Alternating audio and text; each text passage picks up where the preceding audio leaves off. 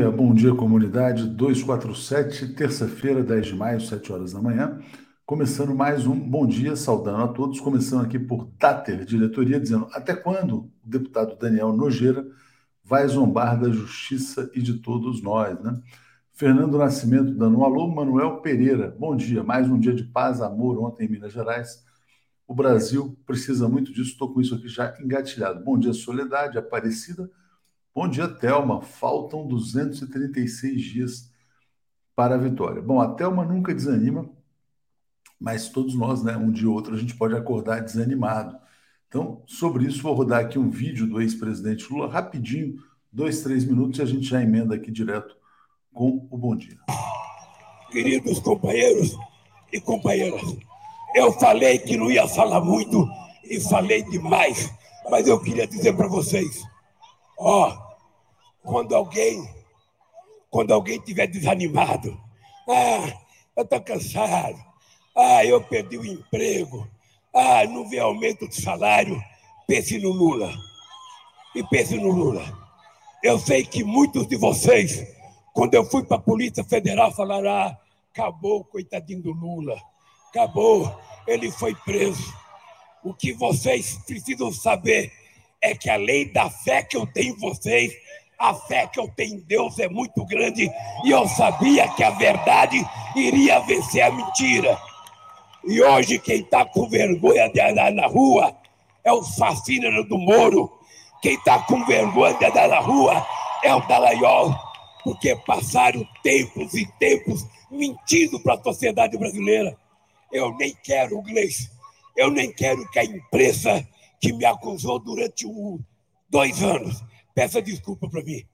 Eu quero que a imprensa, humildemente, diga ao povo brasileiro que eles vão pedir desculpa ao povo, porque passaram dois anos mentindo, porque acreditaram na mentira do Bolsonaro, na mentira da Lava Jato e na mentira dos procuradores. Se eles fizerem isso, eles receberão o perdão de vocês, porque nós somos enganados muito tempo. E eu só estou aqui, só estou aqui por uma coisa. Eu não sei se eu vi a Isa, a Isa ela já foi embora, mas a Isa é uma companheira mineira.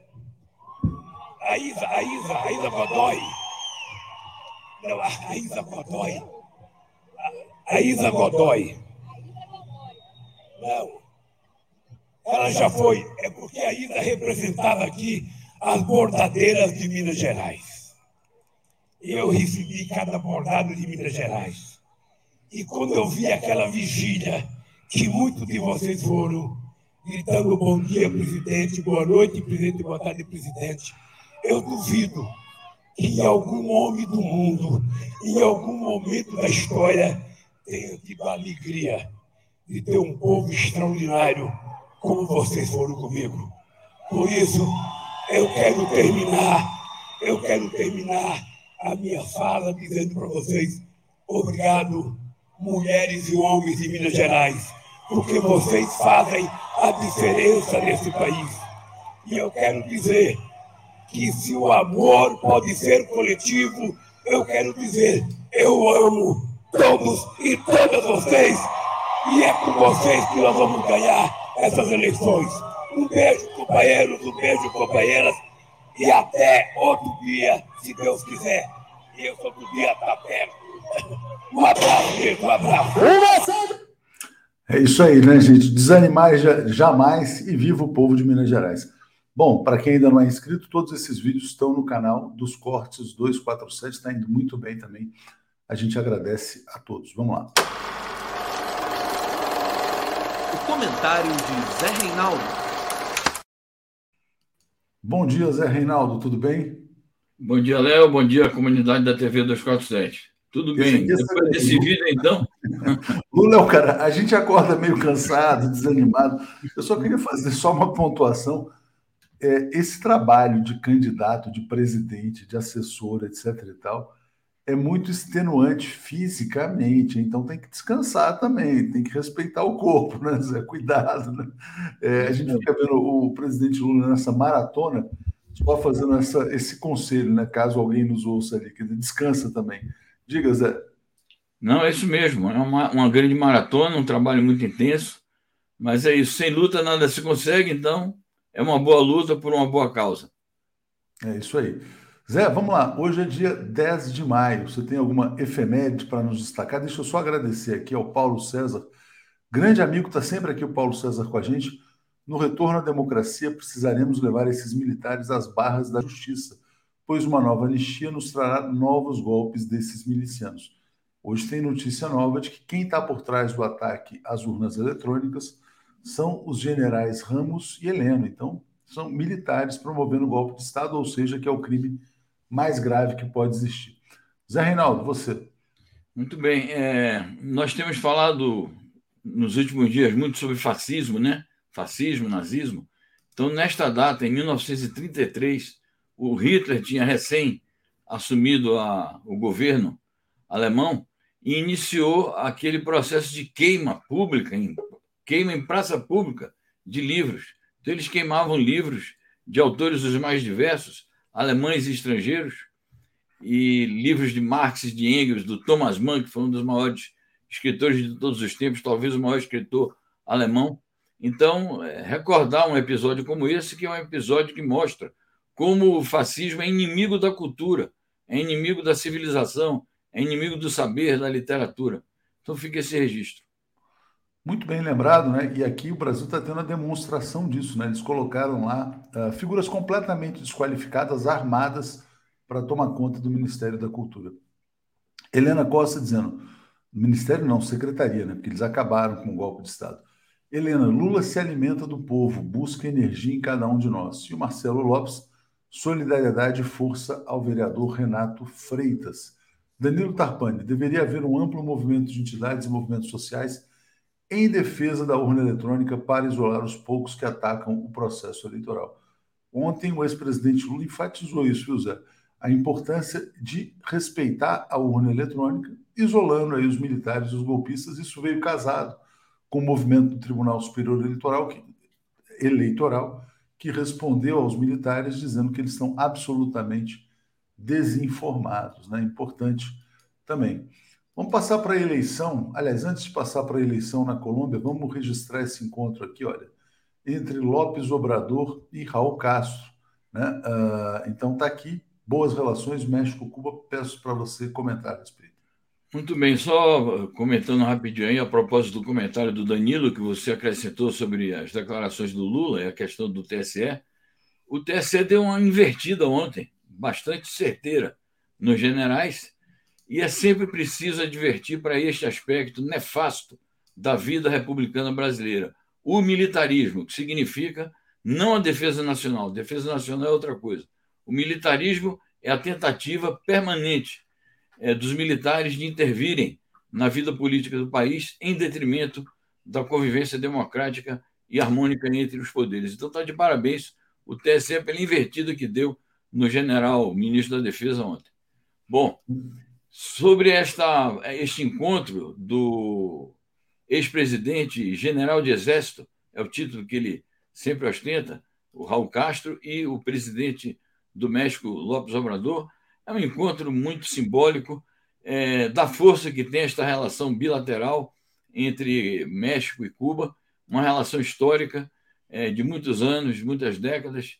México sempre foi, mesmo em períodos assim mais nebulosos de sua história, um país que nunca deixou de manter solidariedade com Cuba, a não ser nos últimos tempos aí, um pouco anteriores ao governo do Obrador, onde tivemos uns governos de direita neoliberais.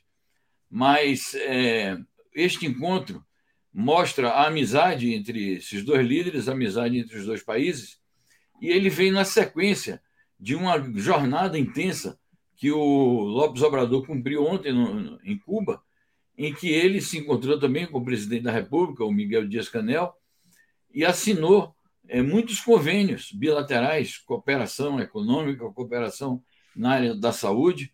O Lopes Obrador fez um pronunciamento bastante contundente contra o bloqueio a Cuba, defendeu a unidade latino-americana e caribenha. Ele chegou a fazer comparações com a União Europeia. Eu acho que não é exatamente a mesma coisa, mas está bom, é, como ele imagina, né? eu acho que é positivo que ele faça é, essa pregação pela unidade latino-americana e caribenha, que já existe é, mas os governos neoliberais prejudicaram muito, por exemplo, a CELAC. A gente espera que com a eleição do Lula e agora, se tudo der certo, do Gustavo Petro, a gente possa reerguer de novo a CELAC. É isso aí. Zé, vou destacar aqui o comentário do Carlos Alberto Veloso, está sempre aqui com a gente dizendo: Bom dia, por que a ONU, após constatar o assassinato de 14 mil cidadãos ucranianos no Donbass pelo governo Zelensky, não denunciou no Tribunal Penal Internacional por crimes contra a humanidade? Um país não pode alegar soberania para matar seus cidadãos, nem o Brasil. Por que, que você acha que o Zelensky nunca foi denunciado ao Tribunal Penal Internacional, Zé? É, eu acho que é porque o Zelensky sempre demonstrou estar do lado aí da, das potências ocidentais, que em casos como esse ou silenciam ou bloqueiam qualquer tipo de é, ação. Né? A ONU é muito omissa também em muitos casos, a não ser quando ela é instada com muita força por países influentes, é, ela acaba tomando posições. É bom sempre lembrar que o único organismo da ONU que tem é, poder real é o Conselho de Segurança, e a gente sabe como é que funciona o Conselho de Segurança é na base de vetos. Então, tem questões que nem vão à mesa do Conselho de Segurança, porque já se sabe que um, um lado ou outro vai vetar. Então, acho que é por conta disso. É, mas é a lembrança do, do nosso internauta Veloso Lopes é muito importante, porque é um alerta de que pode se fazer, sim, uma campanha é, nesse sentido. O caso de Donbass estava muito obscurecido durante todo esse tempo. Quem lidava com esse caso era mais a Rússia. Ninguém falava nisso. E só, só se falou é, no caso de Donbass depois que a Rússia resolveu tomar uma atitude em defesa dos cidadãos de etnia russa residentes ali. É isso aí. Cadu Lacerda, cultura e educação são inimigos fundamentais do fascismo, daí o esforço de Bozo e companhia em impedir sua difusão e existência. O sabor liberta o povo. Só acrescentando, Cadu, que o golpe fascista, o golpe do Michel Temer foi também um golpe fascista. Já havia, já havia a intenção de plantar sementes do fascismo no Brasil, de militarizar o governo.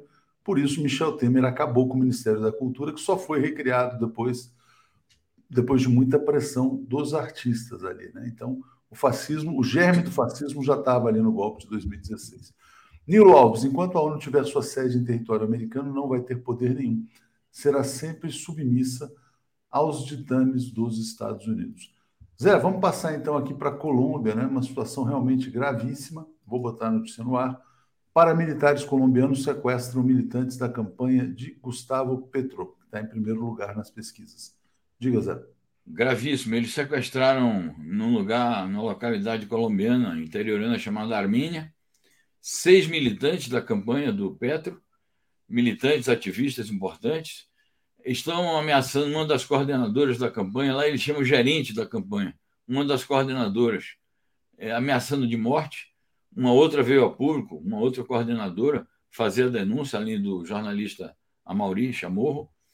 E achei interessante que quando a, essa coordenadora que veio ao público, ela disse o seguinte: isso não vai nos esmorecer, nós vamos continuar resistindo e lutando, vamos denunciar, é, perante o país inteiro e para o mundo esse sequestro, essa intimidação, essa ameaça de assassinato, mas vamos continuar lutando e conquistar a presidência da República. Inclusive, ela está lançando também a palavra de ordem no primeiro turno, porque a gente sabe que, se for para o segundo turno, a situação vai ficar mais tensa, a disputa mais acirrada e tudo pode acontecer. Então, há uma semelhança também entre o, o, o cenário colombiano e o daqui, relativamente não à violência propriamente, que aqui ainda não ocorreu, mas relativamente a, a, a, a não levar a disputa para o segundo turno, de tentar decidir a parada já no primeiro turno. Vamos ver se eles vão ter força para isso. É exatamente, é importante, né? Resolver no primeiro turno para impedir a violência política. Carlos Alberto acrescentando. Absurdo, foram assassinadas mulheres e crianças e o cara está aí posando de bonzinho, né? Falando sobre o Zelensky. Então vamos continuar. Tem mais notícia aqui sobre Colômbia também, Zé. Vou botar aqui mais uma que é a tentativa de construção de um pacto entre os candidatos que vão disputar a presidência. Explica para gente.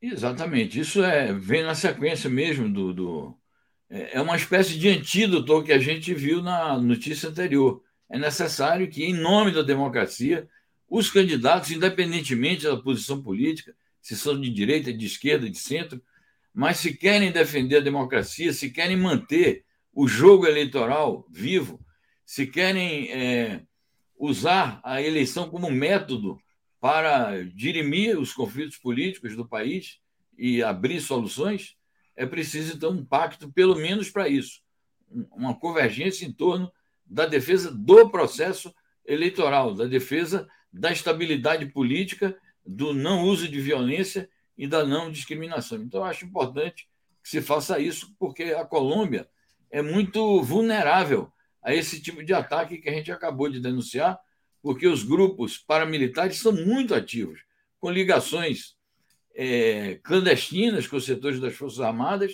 e, ao mesmo tempo, com os setores do narcotráfico. Então, é um país muito, muito minado. As instituições colombianas são muito minadas por esse tipo de grupo criminoso e violento. Deixa eu só tirar aqui um bolsonarista aqui tentando tumultuar o nosso bom dia, já está eliminado, vamos em frente. Agora, deixa eu trazer aqui, então, Zé, notícias sobre a guerra na Ucrânia, né? Tá aqui, a primeira que eu vou trazer é essa aqui, ó. Mísseis atingem Odessa após Rússia comemorar o dia, o dia da vitória contra a Alemanha nazista, né? É, explica para a gente o que está acontecendo em Odessa. Bom, eu não vejo novidade na, no fato de que no mesmo dia ou no dia seguinte às comemorações da, do dia da vitória, os combates tenham continuado, porque se está havendo um conflito, o conflito está continuando, então é, ações desse tipo podem é, continuar existindo. Odessa é uma importante cidade portuária do sul da Ucrânia. É, por ali tem sido feitas tentativas de trazer armamentos do exterior, armamentos fornecidos pelos Estados Unidos, países da OTAN e da União Europeia. Então, é na sequência dos ataques que a Rússia tem feito para inviabilizar as infraestruturas, é, sejam as estruturas militares propriamente ditas, ou estruturas que servem de infraestrutura logística para as ações militares ucranianas e estrangeiras. Então, o que aconteceu ali foi isso, além do que aconteceu em Odessa. É, seguem os combates ali em torno da usina de Azovstal, finalmente já evacuado dos civis. Então, o que a Rússia tinha prometido era que não ia atacar os civis. Uma vez que os civis saíram de lá, é, é preciso esvaziar totalmente aquela estrutura, ou com a rendição dos poucos militares que ainda estão ali e dos, é, dos milicianos nazifascistas, dos batalhões Azov, ou, se não a rendição, através da, do combate propriamente dito. Então, é isso que está acontecendo. Ainda voltando para Odessa, é uma questão que é um ponto de interrogação nesse conflito, é se a Rússia vai estabelecer como objetivo a captura de Odessa. Até o momento, os bombardeios sobre Odessa têm sido no sentido de inviabilizar as infraestruturas militares e logísticas é, ucranianas. Mas, como Odessa faz parte ali daquela, daquela parte sul, é muito próximo da Crimeia, é, a tomada de Odessa fecharia o acesso é, completamente da Ucrânia ao Mar Negro então, é um, é um ponto de interrogação, é algo que não ficou claro ainda na estratégia militar russa. Então, pode ser que tenha a ver com isso, que a Rússia queira é, ampliar, digamos assim, o escopo do seu ataque à Ucrânia, capturando Odessa. Mas não será fácil também, vai haver muita resistência ali. É isso aí. Acrescentando aqui, então, mais um comentário do Carlos Alberto, está dizendo: se a ONU prevaricou e não denunciou Zelensky, qualquer outra entidade pode fazer denúncia no Tribunal Penal Internacional, como aconteceu com as mortes de indígenas no Brasil. Uh, Zé, acrescentando aqui ao tema da Ucrânia, tem mais uma notícia também do Biden assinando uma lei para agilizar o envio de ajuda militar à Ucrânia. Ucrânia, os Estados Unidos estão gastando muito dinheiro para manter essa guerra acesa. Então, passo para você comentar. É isso. A notícia, inclusive, faz constar que isso é uma tentativa de é, reativaram a lei que vigorou na época da Segunda Guerra Mundial, que facilitava, agilizava, acelerava a entrega de armas, no caso, na época da Segunda Guerra, era para os aliados europeus. Né?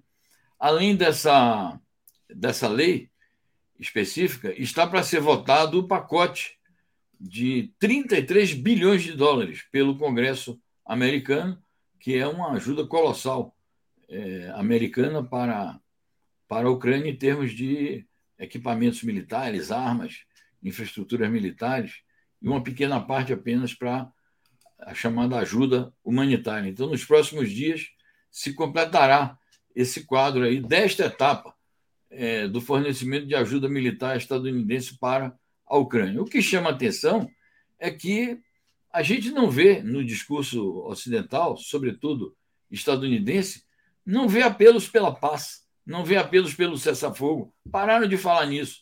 Eles só falam em armar, armar e armar a Ucrânia e inviabilizam quaisquer esforços que possam ser feitos, seja da parte da Rússia, seja da parte da própria Ucrânia, para retomar as conversações. Aliás, o, o Peskov diz isso.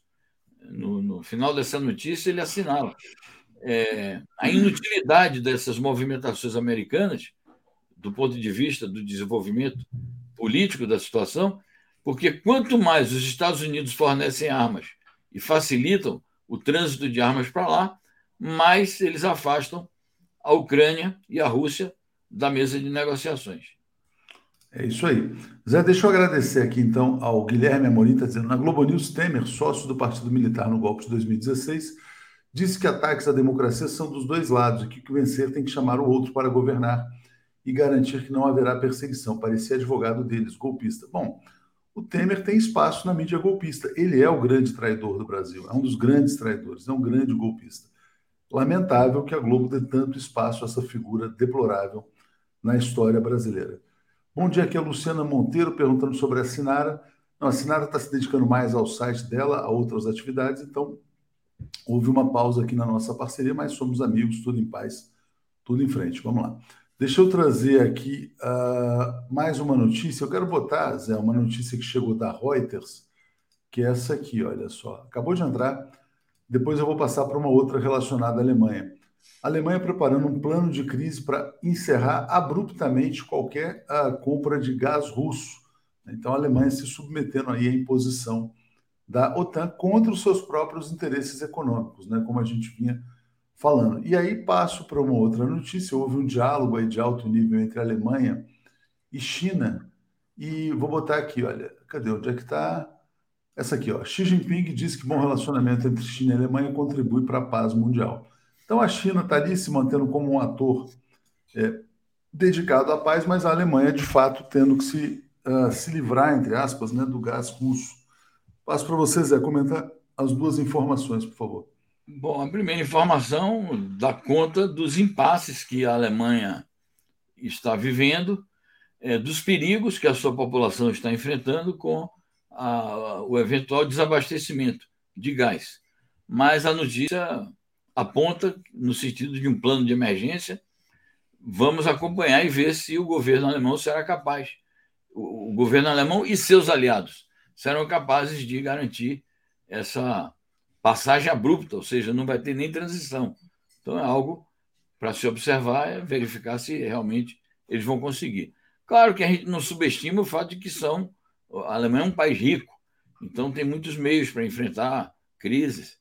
Vamos ver se eles serão capazes.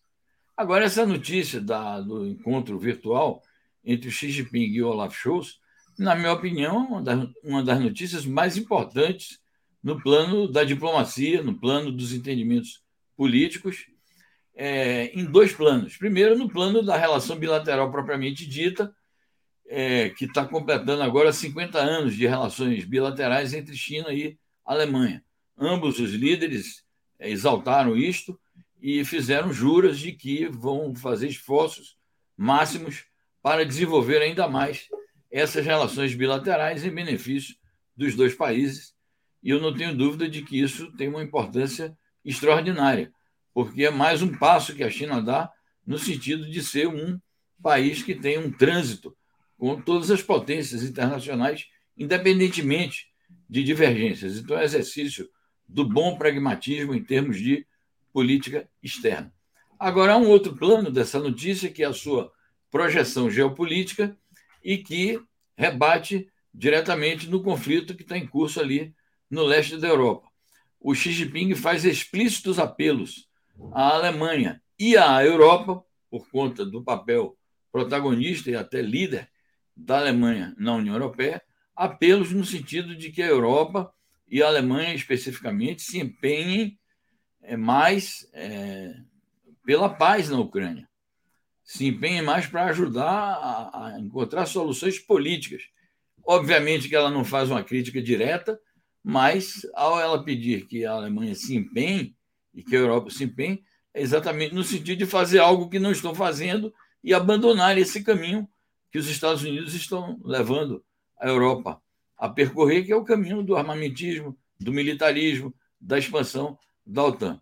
Então, acho muito importante que, embora não envolvida diretamente, porque a China não se envolveu ainda diretamente, mas ela está procurando exercer influência a ver se outros atores internacionais que estão mais próximos do conflito é, exercem um papel em favor do seu final.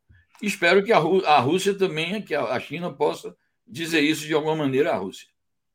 É, queria ler esse comentário do Caduza dizendo assim: ó, precisa ser muito babaca para ficar 20 minutos esperando só para reclamar da volta do amor e da esperança e ser posto para fora. Não quer voltar para o ralo.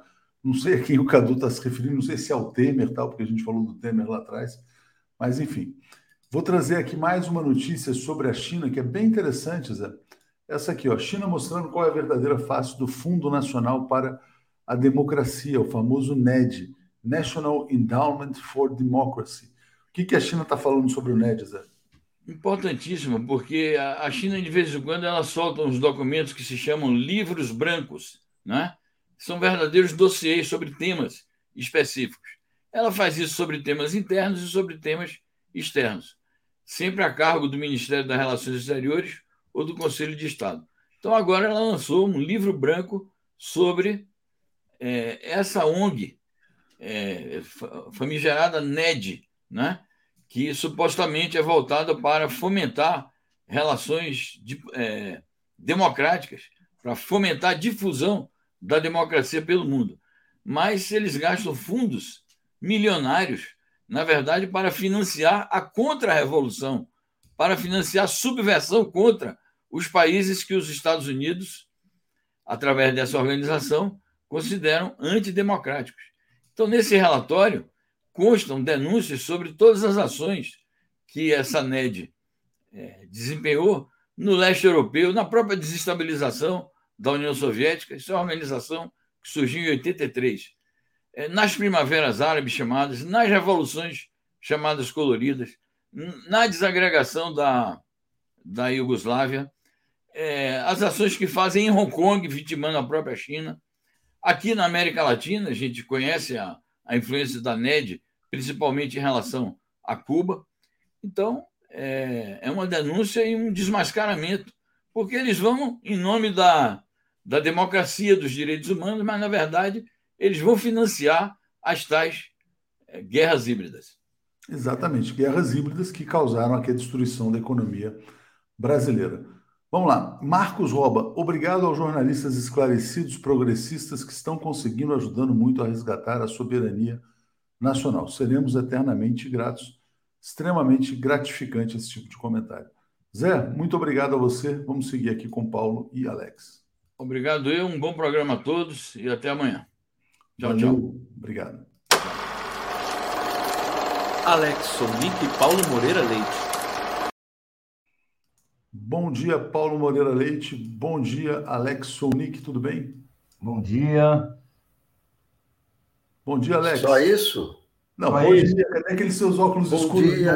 Ô, Alex, exatamente. Pô, eu estou procurando os meus para colocar também. Cadê os óculos escuros, Alex?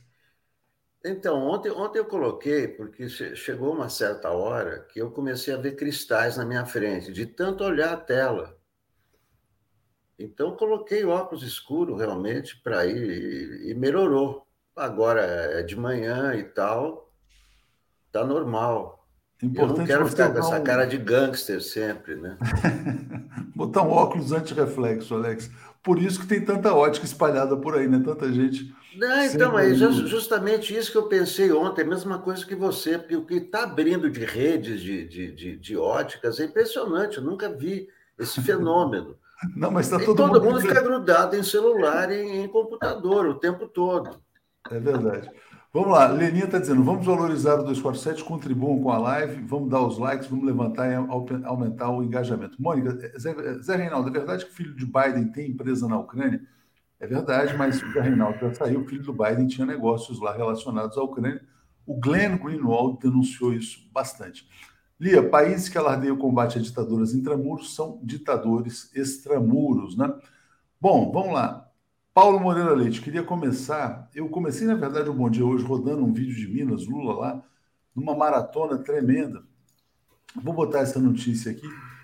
Minas Gerais tem um impasse, né? Olha só, o Calil, o Calil, que é o prefeito de Belo Horizonte, deveria ter encontrado Lula, não foi, deu bolo, porque tem um impasse lá sobre quem que vai ser o candidato ao Senado, se vai ser do PSD também, se vai ser do PT. O Lula, ao lado do Lula em Minas Gerais, estava sempre o Reginaldo Lopes, que é um deputado federal que ele quer colocar como candidato ao Senado. Calil não foi. O Calil precisa muito mais do Lula do que o Lula do Calil, mas enfim. Pesquisa em Minas. Com ou sem Calil, o Lula está vencendo em primeiro turno. 51%, Bolsonaro 34%. Então, passo para você falar sobre essa nova viagem e também esses resultados eleitorais. Já já passo para o Alex. Bem, Minas é, é, um estado essencial para quem quer ganhar uma eleição. Uh, Lula eh, tem uma história de fazer uh, acordos em Minas Gerais bem-sucedidos. Uh, eu acho que ele não pode, nessa campanha, agir de maneira diferente. O Calil tem uma base que tem uma identidade uh, com, com ele, e realmente é uma. Uma eu, eu, assim, eu não sei que conselhos dá, não, porque essa, esse tipo de, de jogo eu só, só, só consigo acompanhar de longe não tenho aquele talento para armar uma combinação uh, nesse, uh, desse tipo, delicada, entre contrários, não é? Mas eu acho que o, eu acho que Lula, Lula precisa manter, porque Minas Gerais é um estado estratégico, tanto para a eleição como posteriormente para o governo. Uh, então, eu acho que assim, é muito importante aí, ele tem que. Eu não tenho que conselhos dar, só que ele tem que, tem que manter essas, essas alianças em Minas, ele tem uh, uh, o candidato do PT pelo Senado. Eu não sei o que fazer, realmente, eu não vou dar nenhum conselho, mas o único conselho é mantenha esse acordo, porque eu acho que está bom. E, e, e, derrubar esse acordo pode ter consequências nefastas naquele que é um Estado essencial numa campanha presidencial. É, mas tem uma coisa interessante acontecendo em Minas, né? Tem muito eleitor do Zema votando no Lula, tem eleitor do Calil votando no Lula, e tem gente que está passando a defender uma candidatura própria do PT em Minas Gerais, mesmo que seja só para constar, para poder, na verdade, formar uma bancada maior, a questão do Congresso, enfim. E essa informação também é curiosa, né? Quer dizer, acho que isso, isso aqui explica, Alex, por que, que o PSD do Kassab não se decide, né? Tem muitos deputados do Kassab que são mais de centro-direita mesmo. Então tá aqui, ó, a bancada do PSD de Minas Gerais prefere o Bolsonaro ao Lula. Então tem esse detalhe também. Mas passo para você falar na geral aí sobre Minas Gerais, Alex, onde o Lula vai à contagem e depois a juiz, a juiz de fora. Né?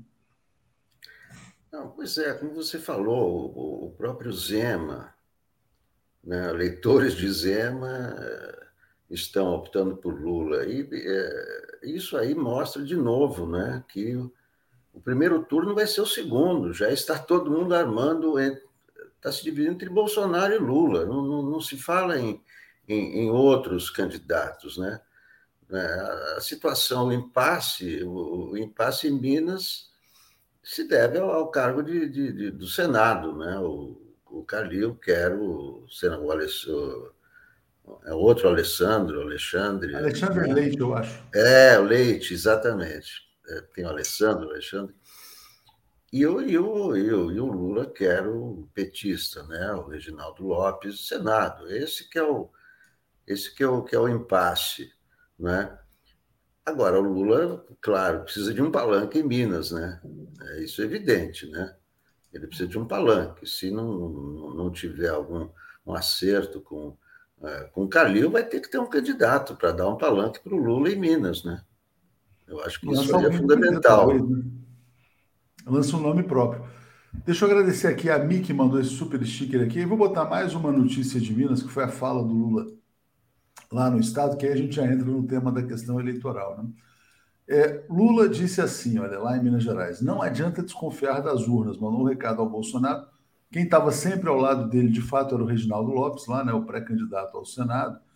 É, e também falou o seguinte, quer dizer, que o Bolsonaro está atacando as urnas porque tem medo de cadeia, tem medo de sair da presidência e ser preso.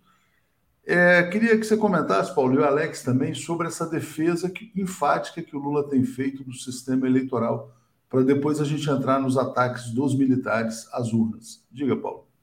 Bem, uh, o Lula tem, uh, defende o sistema eleitoral, primeiro porque o sistema eleitoral brasileiro é muito bom.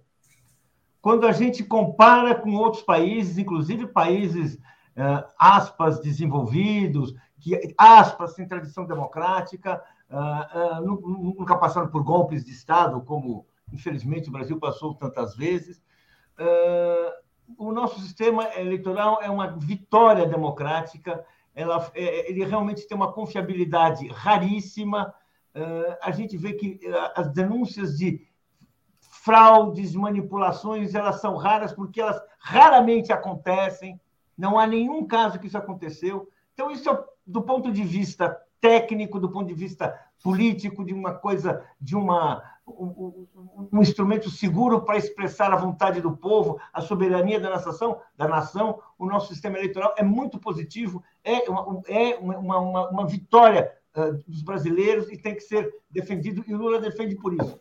Mas defende também porque uh, o, Lula, o Lula ele tem um pensamento democrático o Lula ele é uma pessoa. Eu, eu, tive uma convivência que, na medida que um jornalista pode conviver com uma pessoa, é sempre uma convivência distanciada, nunca é aquela convivência completa, mas uh, inteira, integral. Mas eu tive uma convivência com ele em vários momentos e eu, esse espírito democrático, esse espírito de, da vontade da maioria, de acreditar que é assim que, que, que as coisas funcionam, que acreditar que é assim que é possível ter vitórias duradouras, consistentes. Eu acho que isso, para mim, faz parte da personalidade do Lula. Então, quando ele fala isso, não adianta desconfiar das urnas, eu acho que ele está sendo assim absolutamente sincero e falando uma coisa que vem de dentro dele.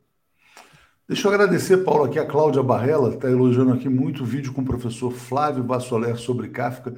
Eu também gostei muito de entrevistar o Flávio Vassoler. Vamos ter um projeto novo com ele muito em breve aqui, que vai ser bem interessante. É, enfim, depois eu adianto aí os detalhes. E é bom, né, para a gente, na verdade, um pouco sair um pouco da só de política, política, política. Foi bem interessante discutir metamorfose e a carta ao pai. Alex, vamos lá. Uh, Lula faz bem em defender o sistema eleitoral brasileiro e abraçar essa defesa do que vem sendo atacado pelo Bolsonaro, fazer esse, esse contraponto? É, porque é, nunca o sistema eleitoral brasileiro deu alguma é, mostra de, de fragilidade, de, de fraude. De, a única vez em que foi pedida recontagem de votos, que foi o Aécio, os votos foram recontados e confirmaram. Não é? Ao contrário, é, havia fraude quando era, era o voto é, no papel. Não é? Aí sim, Aí tivemos vários escândalos, né? Porque, é claro, ali você põe um X, põe um. Não é? Ao contrário, quando o sistema, é, com o sistema eletrônico, jamais houve qualquer. E o, e o, o Lula está dizendo o que é o correto, assim como, como o TSE, não é? e, o, e o, o ataque, o ataque que o, o Bolsonaro faz as urnas é um ataque político, é um ataque para desacreditar a democracia. É isso que ele está fazendo, porque não há fragilidade nenhuma. Não é? Mas o, o, o que o Bolsonaro está fazendo é, é, uma, é uma ação política na qual está envolvendo né? Né? É, o, órgãos do governo, a BIM, etc., para desacreditar o, o TSE usou, usou a BIM para investigar o TSE, é uma coisa que nunca aconteceu. Usou, é, é, hoje tem hoje tem a matéria, né, que são, são as investigações da Polícia Federal, né, apontando uma conspiração, verdadeira conspiração, né, desde 2019, que envolve Bolsonaro, envolve Luiz Eduardo Ramos, envolve General Augusto Heleno, envolve Alexandre Ramagem, da ABIN, eles procurando é, investigando o TSE, quer dizer, interferindo no Poder Judiciário, na mais alta corte responsável pelas eleições. E isso está nesse, nessa investigação da Polícia Federal. É? Isso é gravíssimo, isso é inédito. Isso nunca aconteceu. O governo investigando secretamente o Tribunal Superior Eleitoral, por meio da ABIN. É inacreditável, Alex. Eu vou passar para o Paulo falar, falar sobre esse tema também, porque realmente isso vai deixando claro que o ataque ao sistema eleitoral é uma trama comandada pelo Bolsonaro, mas os militares não, tão, não são vítimas que estão sendo usadas, né? Os militares são parte direta dessa conspiração contra o Brasil. Então, vou passar para o Paulo acrescentar, quer dizer, contribuir também nesse debate aqui. Segundo a Polícia Federal, conspiração contra a UNAS teve participação da ABIN, dos generais Ramos e Heleno, né? Bom, qualquer lugar democrático estava todo mundo em cana, mas diga lá, Paulo. Pois é, justamente o assombroso dessa notícia é que confirma aquelas piores suspeitas que a gente poderia ter sobre Bolsonaro. Nós temos na presidência da República um cidadão que quer destruir a democracia sobre o regime democrático de todas as formas. E é disso que nós é isso que nós estamos vendo, tenta criminalizar crime, as instituições e, e no caso, o sistema eleitoral. Ou seja, ele tem ódio. Ele não tem, assim, críticas ao, ao, regime democrático, a pessoa podia fazer um reparo, porque é meio populista, porque o sistema eleitoral às vezes tem risco. Não, ele tem ódio à democracia. Ou seja, é, é, é, é uma coisa muito mais profunda, que, meio, que não tem conserto, vamos deixar claro, é uma coisa que não tem conserto, que está no interior dele, tá, vem, vem ali, e essa e tem uma clique junto que, que o acompanha nisso. Ou seja, é um pensamento assim em, que, vê a, a, a que declara guerra à democracia e que por isso vai atacando e minando cada uma das instituições que podem preservar, podem defender a soberania popular. E é por isso, e é isso que ele está fazendo. E agora, quando isso, isso virou uma questão de vida ou morte, porque ele sabe que agora ele pode perder. É isso aí. Bom, Nilo Alves está dizendo: atenção, só acabará se o novo governo colocar Bozo e os generais golpistas fardados ou não na cadeia. Tem que ser exemplarmente punidos. Alex, eu vou botar na tela aqui a manchete do Correio Brasiliense de hoje, Jornal de Brasília, né? Está dizendo assim: ó, TSE rebate militares e defende urna eletrônica. Há poucos meses das eleições, o TSE ainda se vê às voltas em assegurar confiabilidade da urna eletrônica. Em resposta a questionamentos enviados pela defesa e suspeitas lançadas por Jair Bolsonaro, TSE foi incisivo ontem. Não há, pois, sala escura de apuração. Os votos digitados na urna são automaticamente computados, tal. Enfim, o TSE tentando, na verdade, rechaçar todas as suspeitas levantadas pelo Bolsonaro e seus generais golpistas. Você acha que essa manifestação do TSE vai encerrar, eh, vamos dizer assim, a baderna promovida pelo Bolsonaro e pelos generais? Qual a sua opinião? Não, tem, o que tem que encerrar é essa comissão de transparência, né? Porque essa comissão de transparência criada pelo antecessor do ministro Edson Fachin, ministro Luiz Roberto Barroso, já cumpriu a sua missão. A sua missão era fornecer sugestões para aprimorar né, os mecanismos, né, os mecanismos técnicos do sistema eleitoral foram convidados né, é, representantes das Forças Armadas que trabalham com cibernética, representantes da OAB, representantes da, da, da de, de, universidades, da USP, e etc., deram a sua contribuição, fizeram sugestões, algumas foram adotadas, outras não, essas, essas últimas né, que estão agora é, sendo veiculadas, são essas sete é, sugestões é, das Forças Armadas foram rechaçadas porque muitas delas já estão implementadas, outras não fazem nenhum sentido. É, então, essa comissão de transparência já cumpriu a sua, a sua missão. Não há mais nenhum sentido. Não, é? não há nenhum sentido, não tem nenhum cabimento esse, é, essa decisão do general Paulo Sérgio Nogueira que é o ministro do governo Bolsonaro, de querer participar de uma comissão de transparência, sendo que o, o, o presidente Bolsonaro é um candidato às eleições.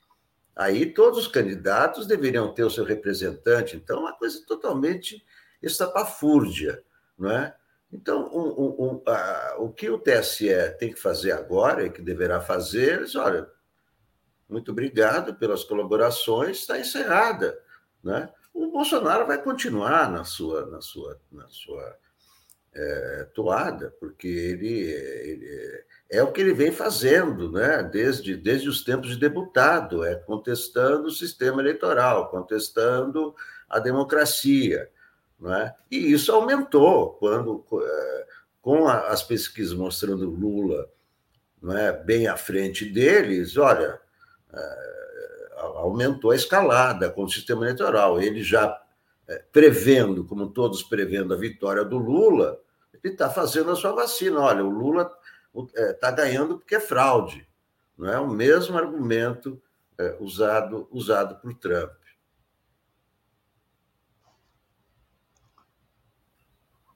Atushi, não estamos ouvindo.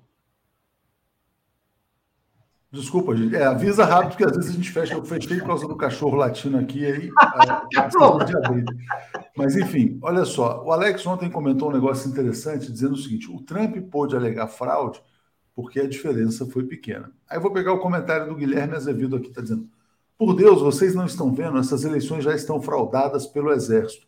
O governo questiona a urna porque sabe que a oposição a defende. Quando sair o resultado ilegítimo, ninguém vai poder contestar. Só que, queria acrescentar, se o Lula conseguir uma, uma vitória maiúscula, né, botando aí os 20 pontos de vantagem, ganhando no primeiro turno, e as pesquisas vão mostrar isso, é impossível que as pesquisas mostrem 20 pontos de diferença e o resultado mostre uma vitória do Bolsonaro, porque aí realmente seria fraude.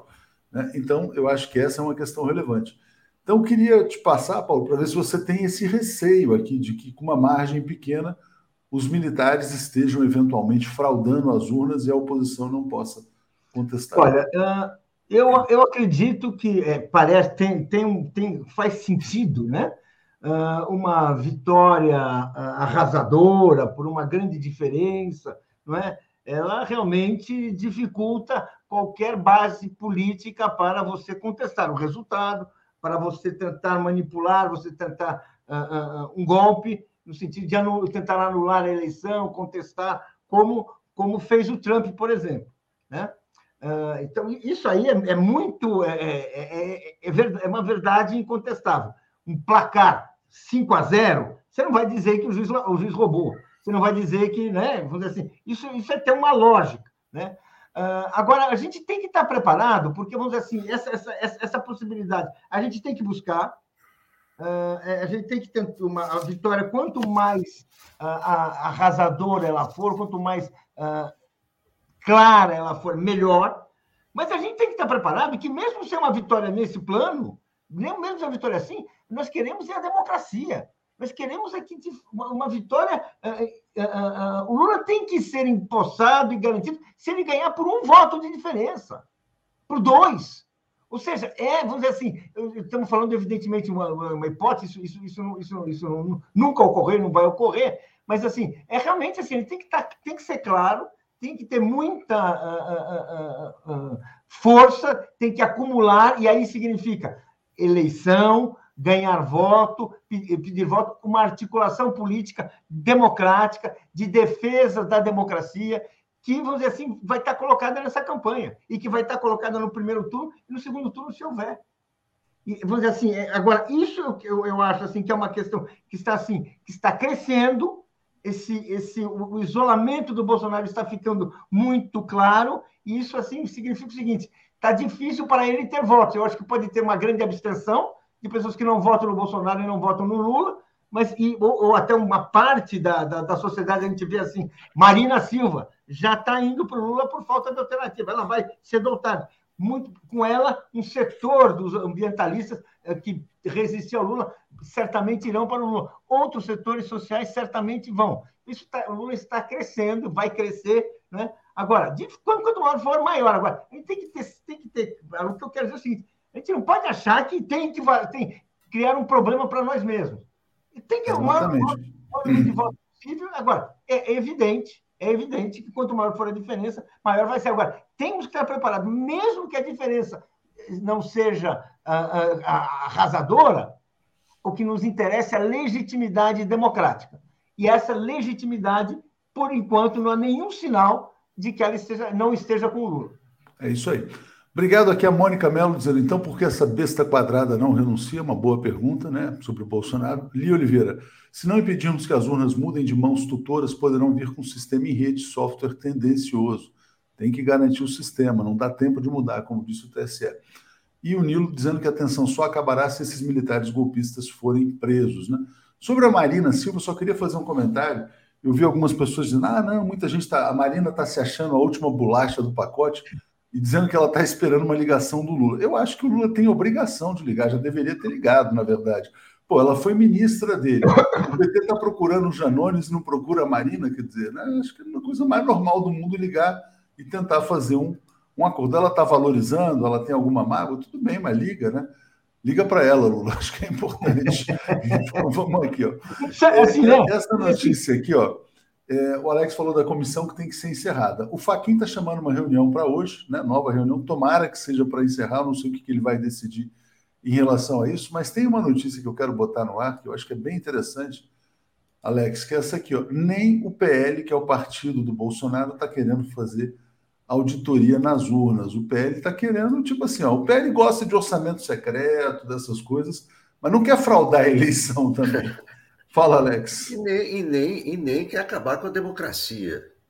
Porque o PL sabe que se o Bolsonaro já é autoritário assim, é, sem ser ditador, né? Imagina o Bolsonaro ditador, né? Fecha o PL, manda o, prende o Valdemar Costa Neto, prende o Arthur Lira, prende o Ciro Toqueira.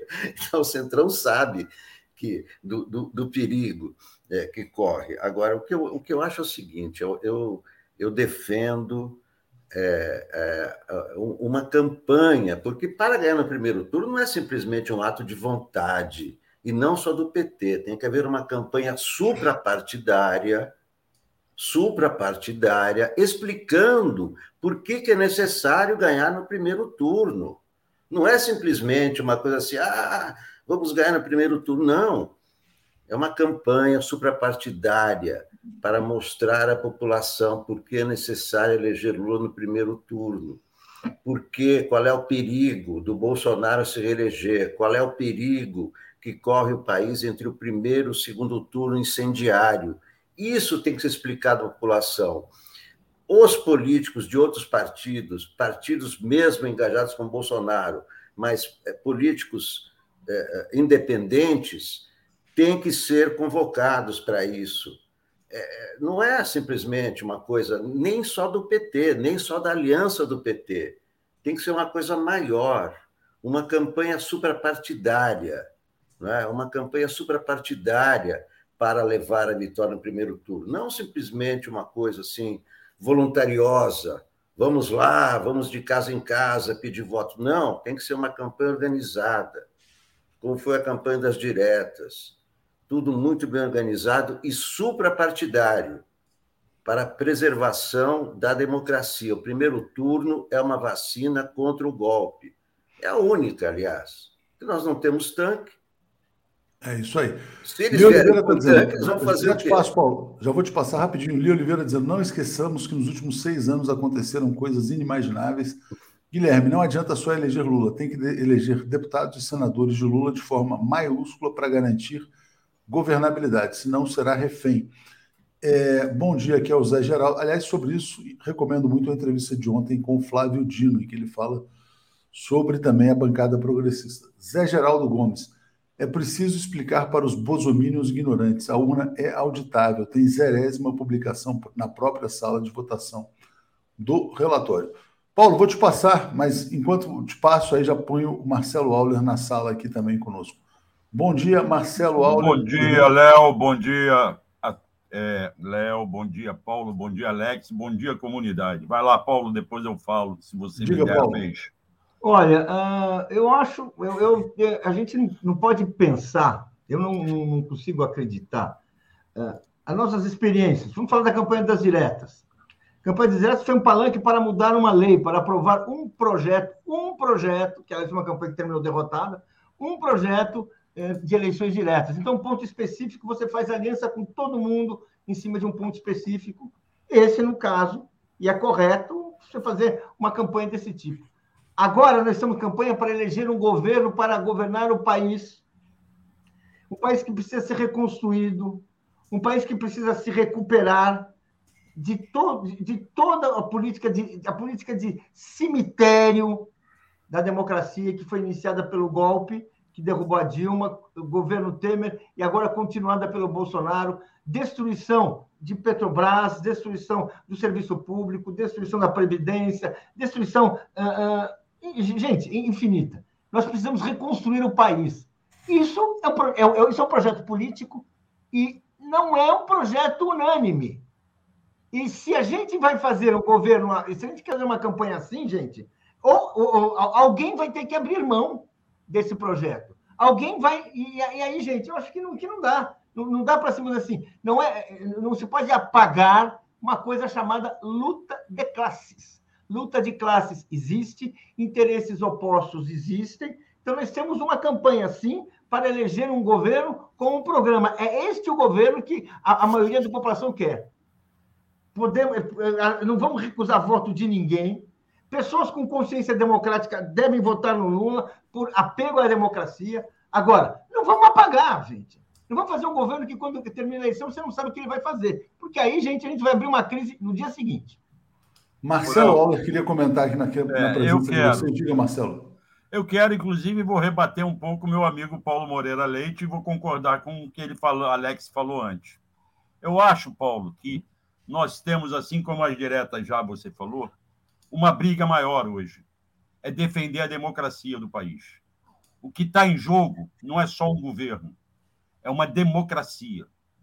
A democracia está em risco. A democracia, se o Lula, não é o Lula, se a chapa Lula-Alckmin, que é uma frente, perder, ganha o fascismo. Não há chances, na minha visão, de um terceiro nome, de uma terceira via. Acabou essa história de terceira via.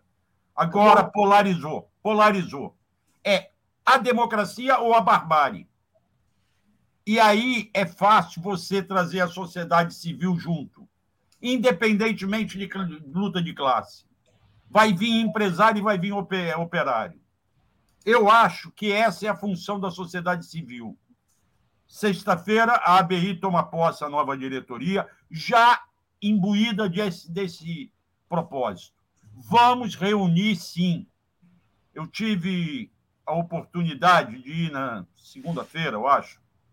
Não me lembro mais. Não, na sexta-feira passada, na casa da Carol Proner, que ela fez uma reunião em torno da candidatura do Raimon para deputado federal. E lá nós encontramos algumas entidades, como a BJD, a AJD e outras. E nós ali, eu e o Otávio Costa, que estava presente também, que vai ser o presidente da BI, já anunciamos. A BI quer reunir a sociedade civil para junto enfrentar o risco do fascismo.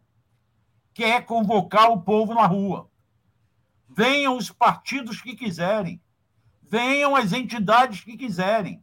Agora é frente, não é mais partido. Não podem nos acusar de estarmos apoiando o Lula, de estarmos atrelando a BI ao petismo. Nós estamos defendendo a democracia no Brasil. Não permitir o golpe. E esse, eu acho, Paulo, ao contrário da sua visão, e concordando com o Alex, que é uma coisa mais ampla. É como a campanha das diretas, sim.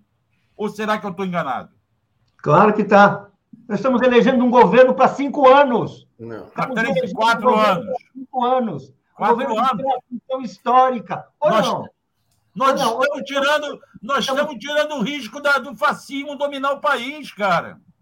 Nós, quem tem o risco de ser o, é o candidato mais votado? Isso aqui é o democrático. O Sim. candidato que tem mais votos, que é o Lula, que é, é ele que tem que ser eleito, é para ele que a gente pede voto. Quem quer democracia respeita a vontade popular. Não é, não vai trocar, não vai chantagear a vontade popular não para vai, um frentão. Não vai, que, é um, que é um frentão que nós sabemos que afunda o país, como afundou no governo Tancredo, e depois com o Sarney ainda foi pior, foi pior ainda. Não, é, não tem chantagem, meu amigo. As cartas estão na mesa. Todo mundo tem conhecimento do que está acontecendo. Você me perdoe. Ninguém está chantageando ninguém. Não. Estamos fazendo uma convocação para que a Constituição Cidadã de 88 não seja rasgada nos próximos quatro anos. A defesa desta Constituição Cidadã requer o derrota do Bolsonaro. A derrota do Bolsonaro só é possível hoje com esta frente. Me desculpe, Aí os entendimentos internos na frente vão ter que ocorrer ao longo dos quatro anos. E isso vai ser feito lá. Primeiro, nós temos, igualzinho que derrotar a ameaça de ditadura. Temos que derrotar o fascismo. Esse é o meu ponto de vista. Marcelo, você vai continuar. Eu vou pedir para o Paulo dar uma palavra final e o Alex fechar essa participação aqui. Aí a gente deixa você seguir com esse tema e também com outros com a Daphne. Diga, Paulo, só para arredondar esse tema aí. Olha, uh, nós temos sim uma uh, frente democrática, nós temos sim uma, uh, uma, uma luta principal nesse momento, que é derrotar o Bolsonaro. Agora, em nenhum momento nós temos o direito de abrir mão dos grandes dos interesses que levaram o Lula a esta posição e daqueles interesses que clamam por uma resposta, que são os interesses da maioria do povo, que são os interesses dos pobres, que são dos trabalhadores, daqueles que foram atacados, humilhados e atingidos eh, de maneira contínua nos últimos anos. Nós precisamos retomar um projeto político. E é para isso que o Lula está é, é candidato. É para isso não é, não é um governo, uh, não, é um, um, não é um carnaval que ele está fazendo, não é uma festa. É um governo com uma personalidade e um objetivo político claro e compromissos definidos. Compromissos sociais com a maioria, compromissos sociais com os mais pobres, que é, são diferentes, contraditórios com os compromissos de, de boa parte dessas pessoas que você está falando e que, quando, e, que, e que quando se uniram ao longo da história foi justamente para neutralizar as forças populares, foi justamente para neutralizar as medidas populares, que foi o que aconteceu no Brasil. Então é o seguinte: sim, o Lula é candidato, nós temos uma eleição, ele é o favorito para vencer a eleição. Na hora que ele é favorito para vencer a eleição, claro, vamos fazer uma aliança e anulamos tudo. E vamos... O que, que é isso? O que, que é isso? Assim, uh, uh, uh, nós estamos assistindo a um processo político favorável a uma candidatura progressista, a uma candidatura democrática. Os, os setores democráticos irão votar no Lula quando perceberem que não tem alternativa. Setores democráticos, muitos empresários, esses que estarão na casa da, da Carol Proner, muitos uh, uh, uh, até banqueiros que estão em vários lugares, investidores, que disseram sim, mas o projeto é um projeto. Porque sem ele, gente, a gente não sai do chão, a gente não sai do lugar. É isso. Alex, fechando esse debate aqui, aí já já eu chamo a Daphne para seguir aqui com o Marcelo. Diga, Alex. Tanto, tanto no tempo das diretas como agora, o confronto entre democracia e ditadura é muito parecido. Né? Primeiro, não, não, concordo com essa visão de que as diretas já foram derrotadas. Não, as diretas já derrubaram a ditadura. Isso não pode ser esquecido. As diretas já acabaram com a ditadura. Não importa que a emenda foi derrotada na votação, mas a ditadura caiu. Ou, né? ou, ou, ou, foi, caiu, foi, caiu, ou foi eleito um outro general? Não. Permanece a todo general militar, veio civil. Não foi o Tancredo, mas foi o Sarney. A situação agora é a mesma. Alex? O que, o que eu, é, Atushi, Quem está com a palavra aqui? Não, não, diga, Alex, diga, Alex. Diga, Alex, Alex, agora. Senhor presidente, o senhor me garante a palavra ou o senhor Paulo Moreira Leite... É o senhor, presidente, então a palavra está com Alex. Diga, Alex. Pronto, pronto. Estou dando uma de Alex. Vai, Alex.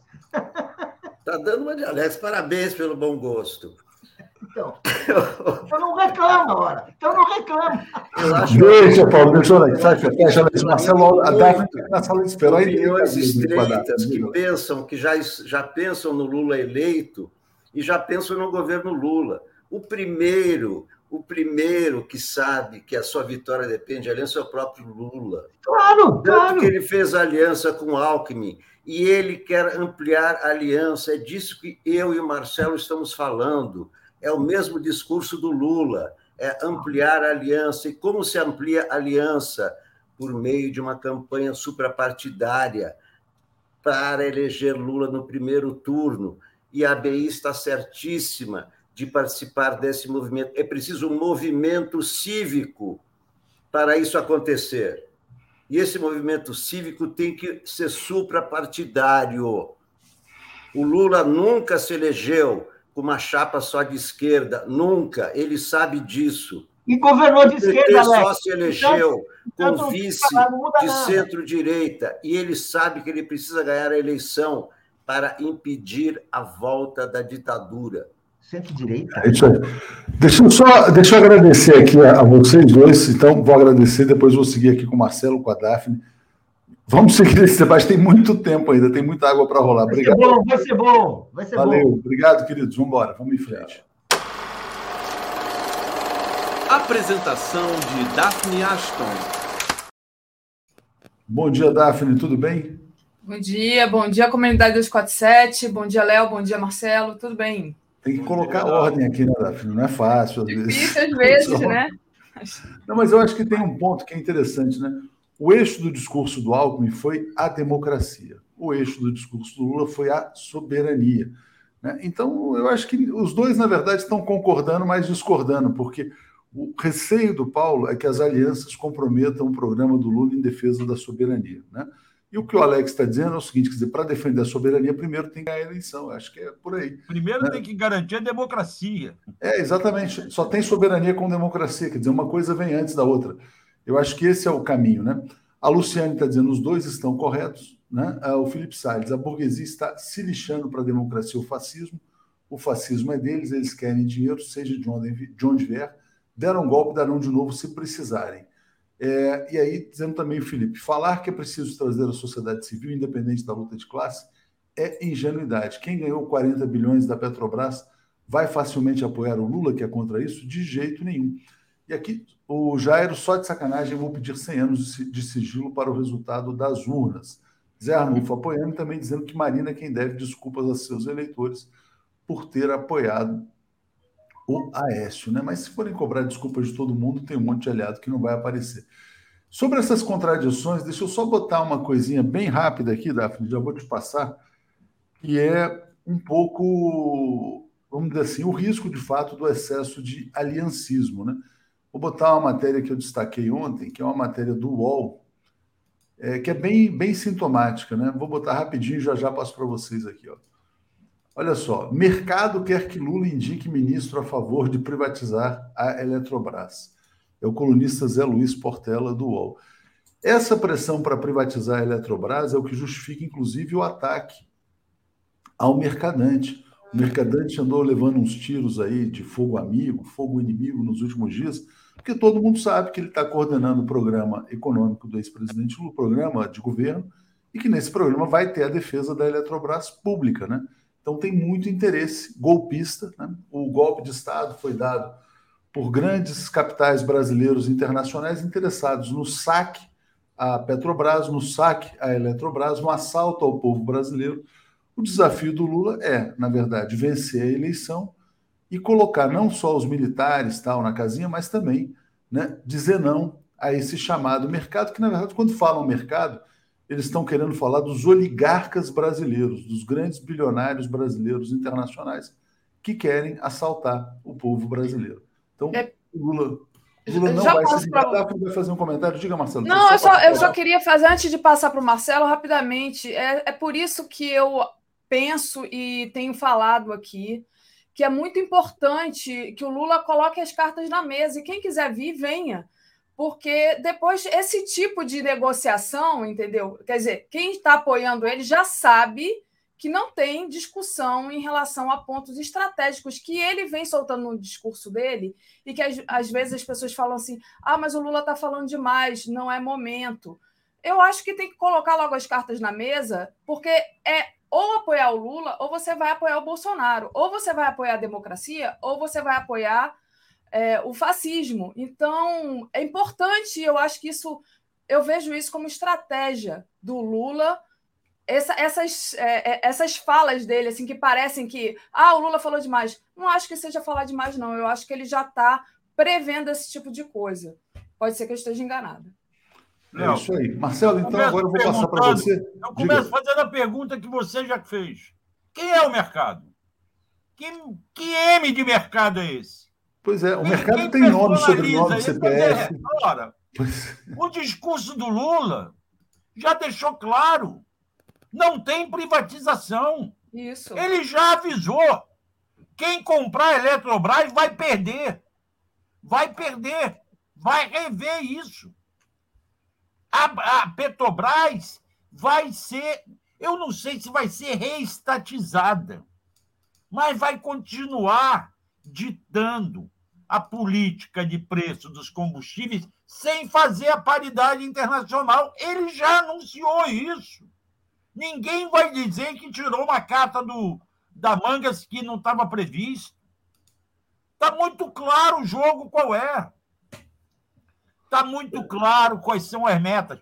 Vamos rever a reforma trabalhista. Por quê? Porque essa reforma trabalhista, além de não ser reforma, ela afunda os trabalhadores, ela afunda a previdência social, ela cria o trabalhador temporário, que é esse que anda de moto carregando comida nas costas e a barriga vazia.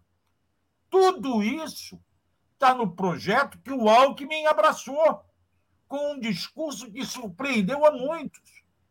Ninguém vai poder dizer que é surpresa. Agora, é claro, nós vamos ter que reconstruir o país, nós vamos ter que construir uma, um Congresso mais forte, vamos ter que tentar isolar o centrão dentro do Congresso. Nós não vamos fazer uma revolução socialista no governo. Nós vamos dar início a uma reconstrução. E é isso que eu disse na conversa com Paulo Moreira Leite, que ao longo dos quatro anos podem surgir, sim, divergências que terão que ser resolvidas democraticamente, debatendo-se com a sociedade, criando-se os conselhos que o Lula sempre fez, criando-se grandes reuniões plenárias, para que as pessoas, a sociedade participe através de suas entidades. Marcelo, é muito importante aqui, enquanto você falava, enquanto você falava do papel da ABI, né? Já estou alinhando com o Otávio, novo presidente, uma entrevista nessa semana, que é a semana da posse, para falar sobre essa posição adotada pela ABI em relação à democracia no Brasil. Daphne, antes de sair, eu queria só fazer mais uma propaganda aqui do catarse.me barra 580 dias.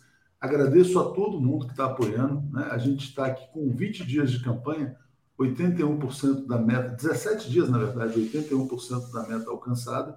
Joaquim vai mergulhar de cabeça e vai fazer um filme belíssimo sobre a luta do ex-presidente Lula na prisão para retomar a democracia, a liberdade e agora a democracia no Brasil. Quem já tiver apoiado, eu agradeço. Quem puder divulgar nas redes, a gente também agradece. Quem puder apoiar, por favor, catarse.me barra 580 dias. Né?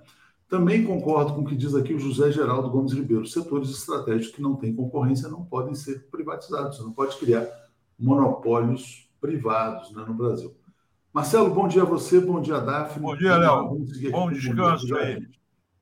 Valeu, Léo. Vamos lá, Vamos Marcelo. continuar lá, Daphne. Vamos continuar. Você ainda quer fazer algum comentário sobre essa discussão? De, de... Quero, porque essa discussão vai ser na medida em que a gente organizar a sociedade civil, na medida em que a sociedade civil começar a respaldar a democracia, nós vamos esvaziar o discurso golpista dos militares. Eu não acredito que venha um golpe. Eles vão tentar. A tentativa já é um problema já e eu estão entro... tentando, né? É, mas não. Eu acho que ainda vem coisa pior aí. Esse é o problema. Eu falo daqui a pouco nisso. Mas eles sabem que não há clima para golpe. O próprio Departamento de Estado americano anda alertando as empresas americanas, os cônsules, as embaixadas, sobre o clima no Brasil. Não há tem clima para golpe nem internacional. Você acha que eles vão conseguir apoio do Macron para um, um golpe? Não. Nem acho que do Putin conseguiriam. Não conseguem de ninguém, eles são isolados. Bolsonaro não existe para o resto do mundo. O resto do mundo quer que o fascismo do bolsonarismo vá para o esgoto, como falou o Lula. Ô, Marcelo, sobre isso, tem uma notícia que está na nossa home do, aqui do 247, que é o governo presidente norte-americano, Joe Biden, distribuiu um artigo alertando para a possibilidade do golpe do Bolsonaro. Né? De acordo com as informações publicadas pela revista Veja ontem, na segunda-feira, o Departamento de Estado americano deu aval ao alerta do ex-diplomata Scott Hamilton, é, que foi publicado no dia 29 de, de abril no jornal O Globo, né, que o Brasil poderia ter uma, uma ruptura institucional caso não aceite uma possível derrota nas eleições. Então, é, foi publicado é, no Globo, e aí agora os diplomatas americanos distribuíram cópias desse artigo do Hamilton para executivos de multinacionais é, que têm negócios aqui no Brasil. Deixa eu é, colocar aqui para vocês verem a matéria, e aí eu queria que você é, falasse um pouco sobre isso, né? Porque tem a ver, tá aqui a matéria, tá? Tá lá no, no site do Brasil 247. Como é que você viu essa notícia deles avisando, né? Ó, existe essa possibilidade. Eles estão esvaziando. Ao avisar, eles estão mandando um recado, principalmente para os milicos. Não se aventurem. Nós estamos sabendo que o que vocês querem. Dessa vez não vamos estar juntos. Eles já mandaram um recado via aquele cara da CIA, como Sim, foi divulgado semana passada. Quinta-feira passada. Pois é, já mandaram esse recado. Então, Daphne, vamos lá. É só ler o que aconteceu, o que escreveu o José Henrique Mariante, que é um ombudsman da Folha no domingo. Ele alertou. Todos os jornalistas já falam que vai ter golpe. Falta a grande imprensa assumir o seu papel de defesa da democracia.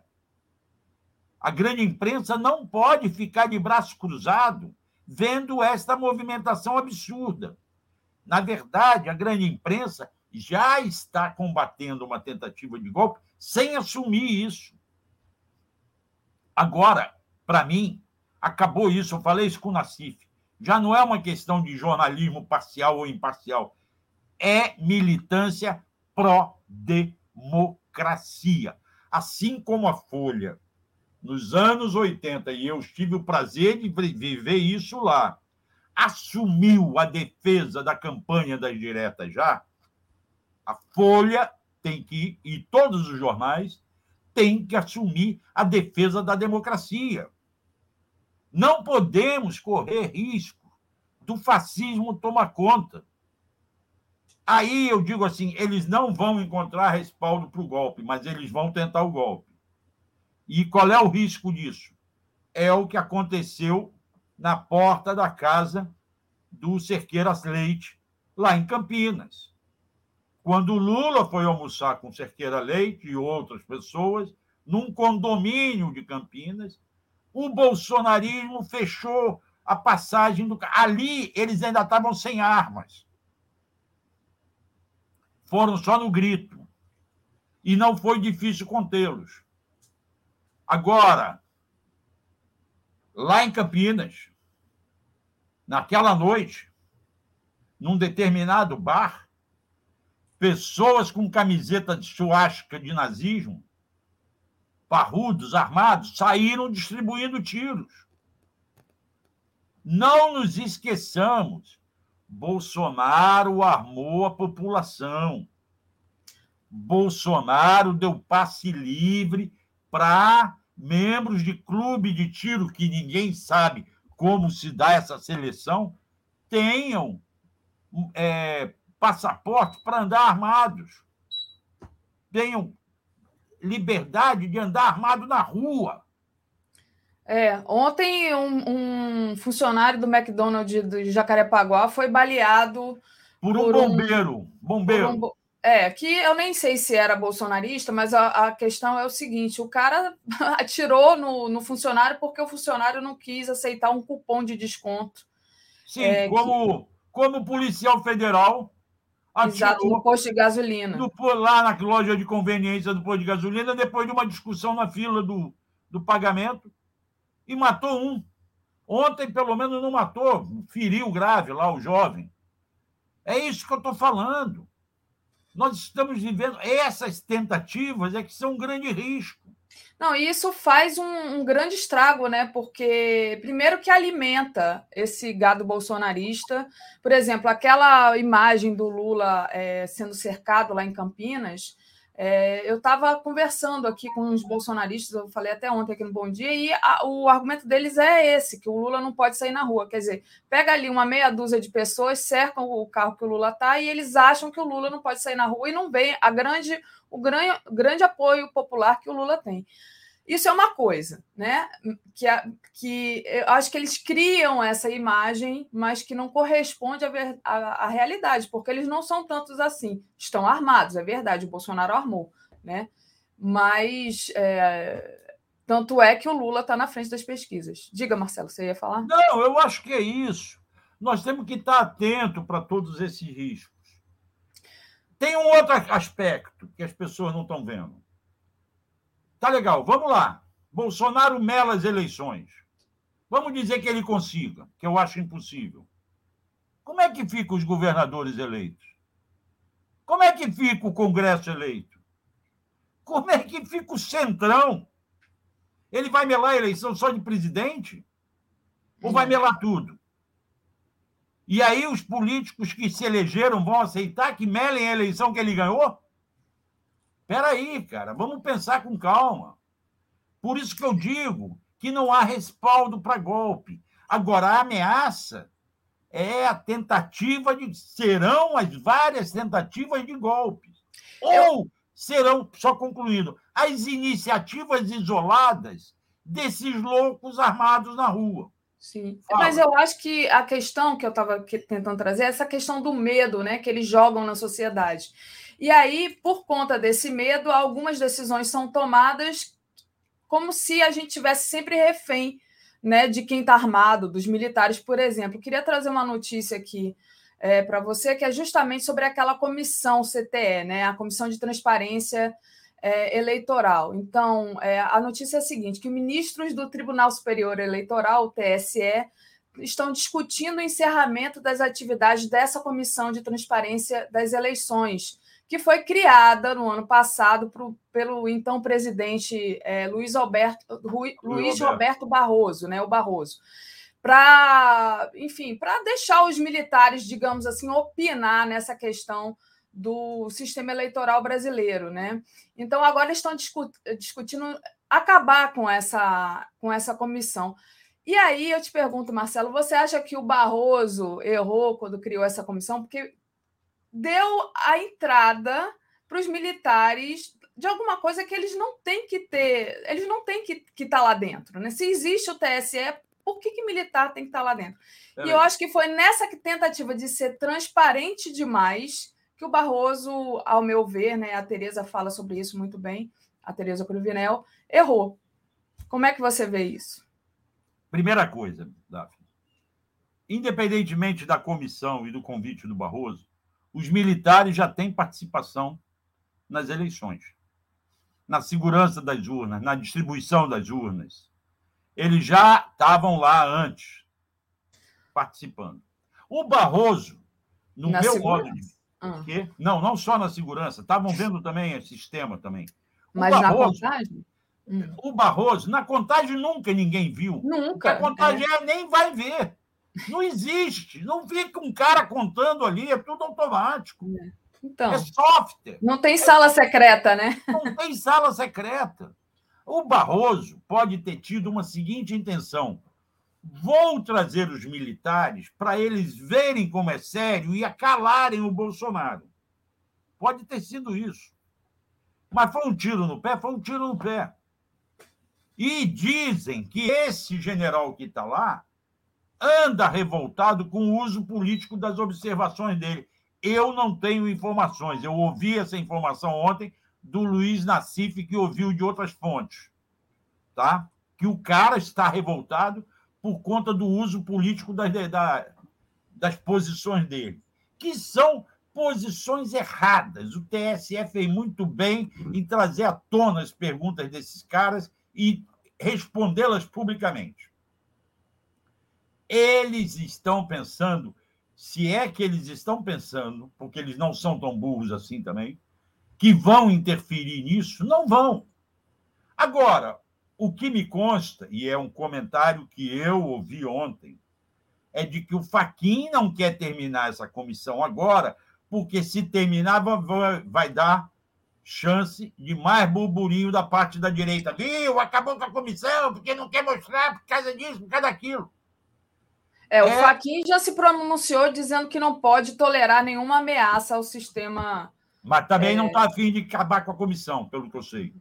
Mas ele não vai aceitar. Não vai ter ameaça ao sistema. Eu acho isso. Houve um erro? Acho que sim. Um erro de avaliação?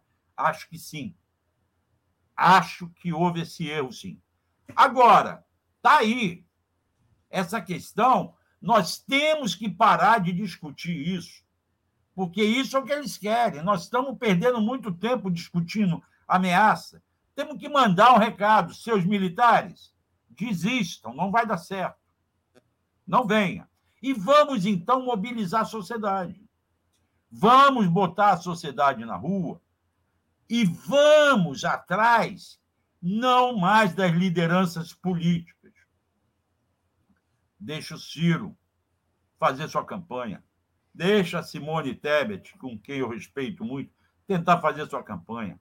Mas vamos atrás do eleitor do PDT, do eleitor do PMDB, mostrando que a democracia está em risco e que nós temos que levar a frente ampla que vem junto com muita gente, inclusive empresários sérios, democratas, ganhar no primeiro turno, para afastar qualquer possibilidade de golpe e ganhar de preferência com uma diferença boa. E aí nós vamos tocar esse país. Vamos ter que voltar à sociedade civil, juntar forças, voltar às ruas, ocupar o asfalto para ajudar a derrotar o fascismo. Como é, qual é a única grande chance de derrotar o fascismo? É eleger Lula Alckmin. Lula com chuchu. Vamos passar a comer Lula com chuchu. É isso. Marcelo, em relação a esse posicionamento do Faquinha, a gente tem uma notícia que está, uma matéria que está na home da 247 agora, que é justamente isso que a gente estava falando. Em plena crise com o Ministério da Defesa, Faquinha convoca nova reunião de comiss da Comissão é, Eleitoral do TSE. Então, é, ele convocou essa nova reunião com membros dessa comissão de transparência eleitoral. Vai ser no dia 20 de junho, por videoconferência, e vai incluir os membros do Observatório de Trans, é, Transparência Eleitoral, né, que é um colegiado de cerca de 40 instituições que atuam na área. Entre elas a ABI, está lá. Ah. O Arnaldo César da ABI está lá nesse observatório há dois anos já que ele vem participando disso. Isso é anterior ao Faquin. Ah, tá. Ele vem desde o tempo da Rosa Weber. Tem esse observatório lá, são vários acadêmicos, não são só os militares, não. Entendi. São vários acadêmicos.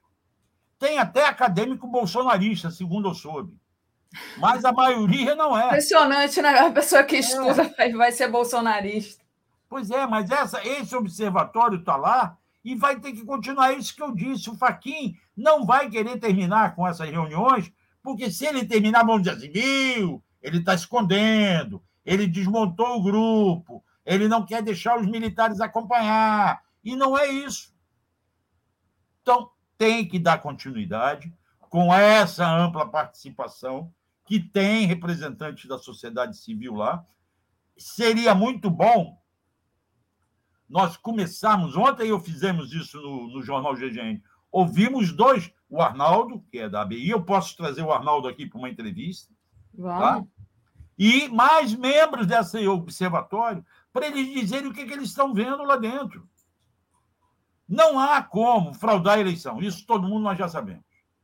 Não há o que se discutir nisso. Há uma vontade, há uma instrumentalização de militares pelo Bolsonaro para dar guarida à tese furada dele e manter as manchetes dos jornais. E nós precisamos começar a falar de outros assuntos. Esquecer. Deixa, antes... Fala. Não, só queria sobre essa instrumentalização. Deixa eu trazer aqui mais uma matéria, que é essa daqui. É... Olha aqui, olha. Segundo a PF, conspiração contra as urnas eletrônicas teve participação da BIM e de generais Ramos e Heleno. Então tá lá, né? O, o governo federal usando a BIM, usando é, para tentar com o intuito golpista, tentar cavar ali informação e, e, minar as eleições. Então, tá aí, Marcelo. Sim, desde pra... 2018, 2019. Ilustrar, desde 2018, exatamente. Desde 2018, 2019. Pior, a ABIN está comprando sistemas que vão permitir, vão permiti-la ingerir-se nas vidas dos cidadãos. Isso na CIF denunciou ontem. E é isso aí cabem as instituições, como o Ministério Público Federal, de acompanhar esse, essa compra desses equipamentos. Algumas compras estão sendo feitas no exterior para não terem que sair, serem divulgadas dentro do Diário Oficial aqui. Divulga-se resumo delas. Esta é uma denúncia grave.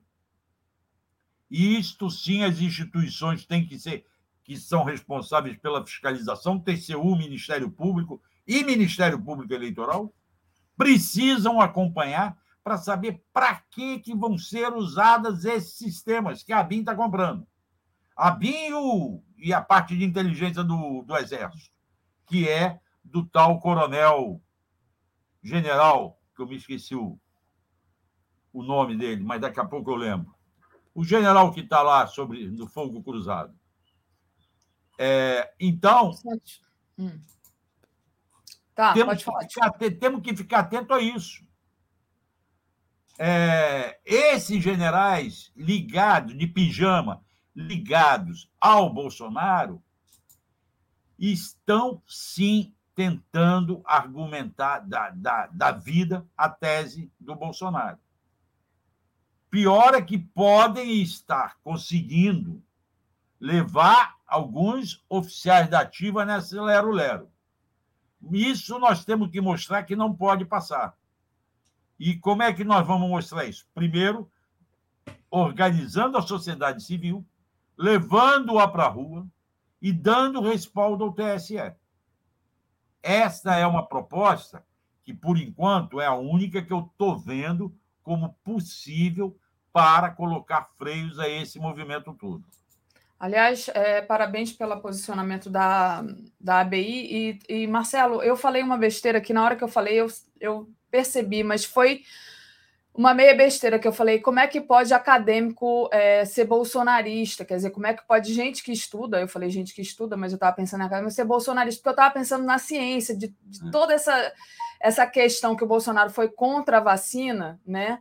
Mas de fato, na hora que eu falei, eu vi que também não é assim, né? Não, não, é que a gente que não estuda pode votar no Bolsonaro, a gente que estuda pode, pode votar no Bolsonaro. Não queria dizer isso, tá, gente? Eu queria dizer gente que é cientista, que acredita na ciência, dá apoio a um cara que é anti-ciência, que cortou toda, toda a verba né, para pesquisa e foi contra a vacina, enfim. Sendo que eu acho que ele se vacinou, tá?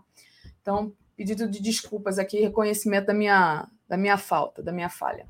É, Pois é, Marcelo. Então, agora eu já até perdi o que a gente estava falando, dessa questão de como falando... mobilizar a sociedade e, civil e, e da necessidade e da necessidade das entidades é, cumprirem o seu papel. Sim. E aí eu emendo numa outra coisa. Há um movimento iniciado pelo grande Chico Itaque. O Chico Itaque é, é um líder da, da, das organizações sociais, tá? iniciado dia 25 de fevereiro, que é carta aberta aos senadores e senadoras pelo impeachment de Aras, Augusto Aras. É essa carta aí.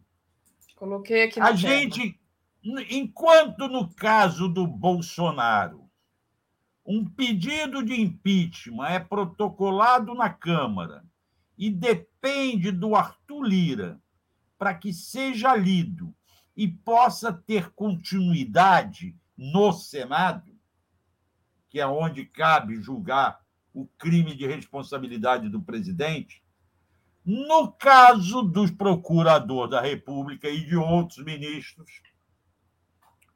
o pedido de impeachment vai direto ao Senado.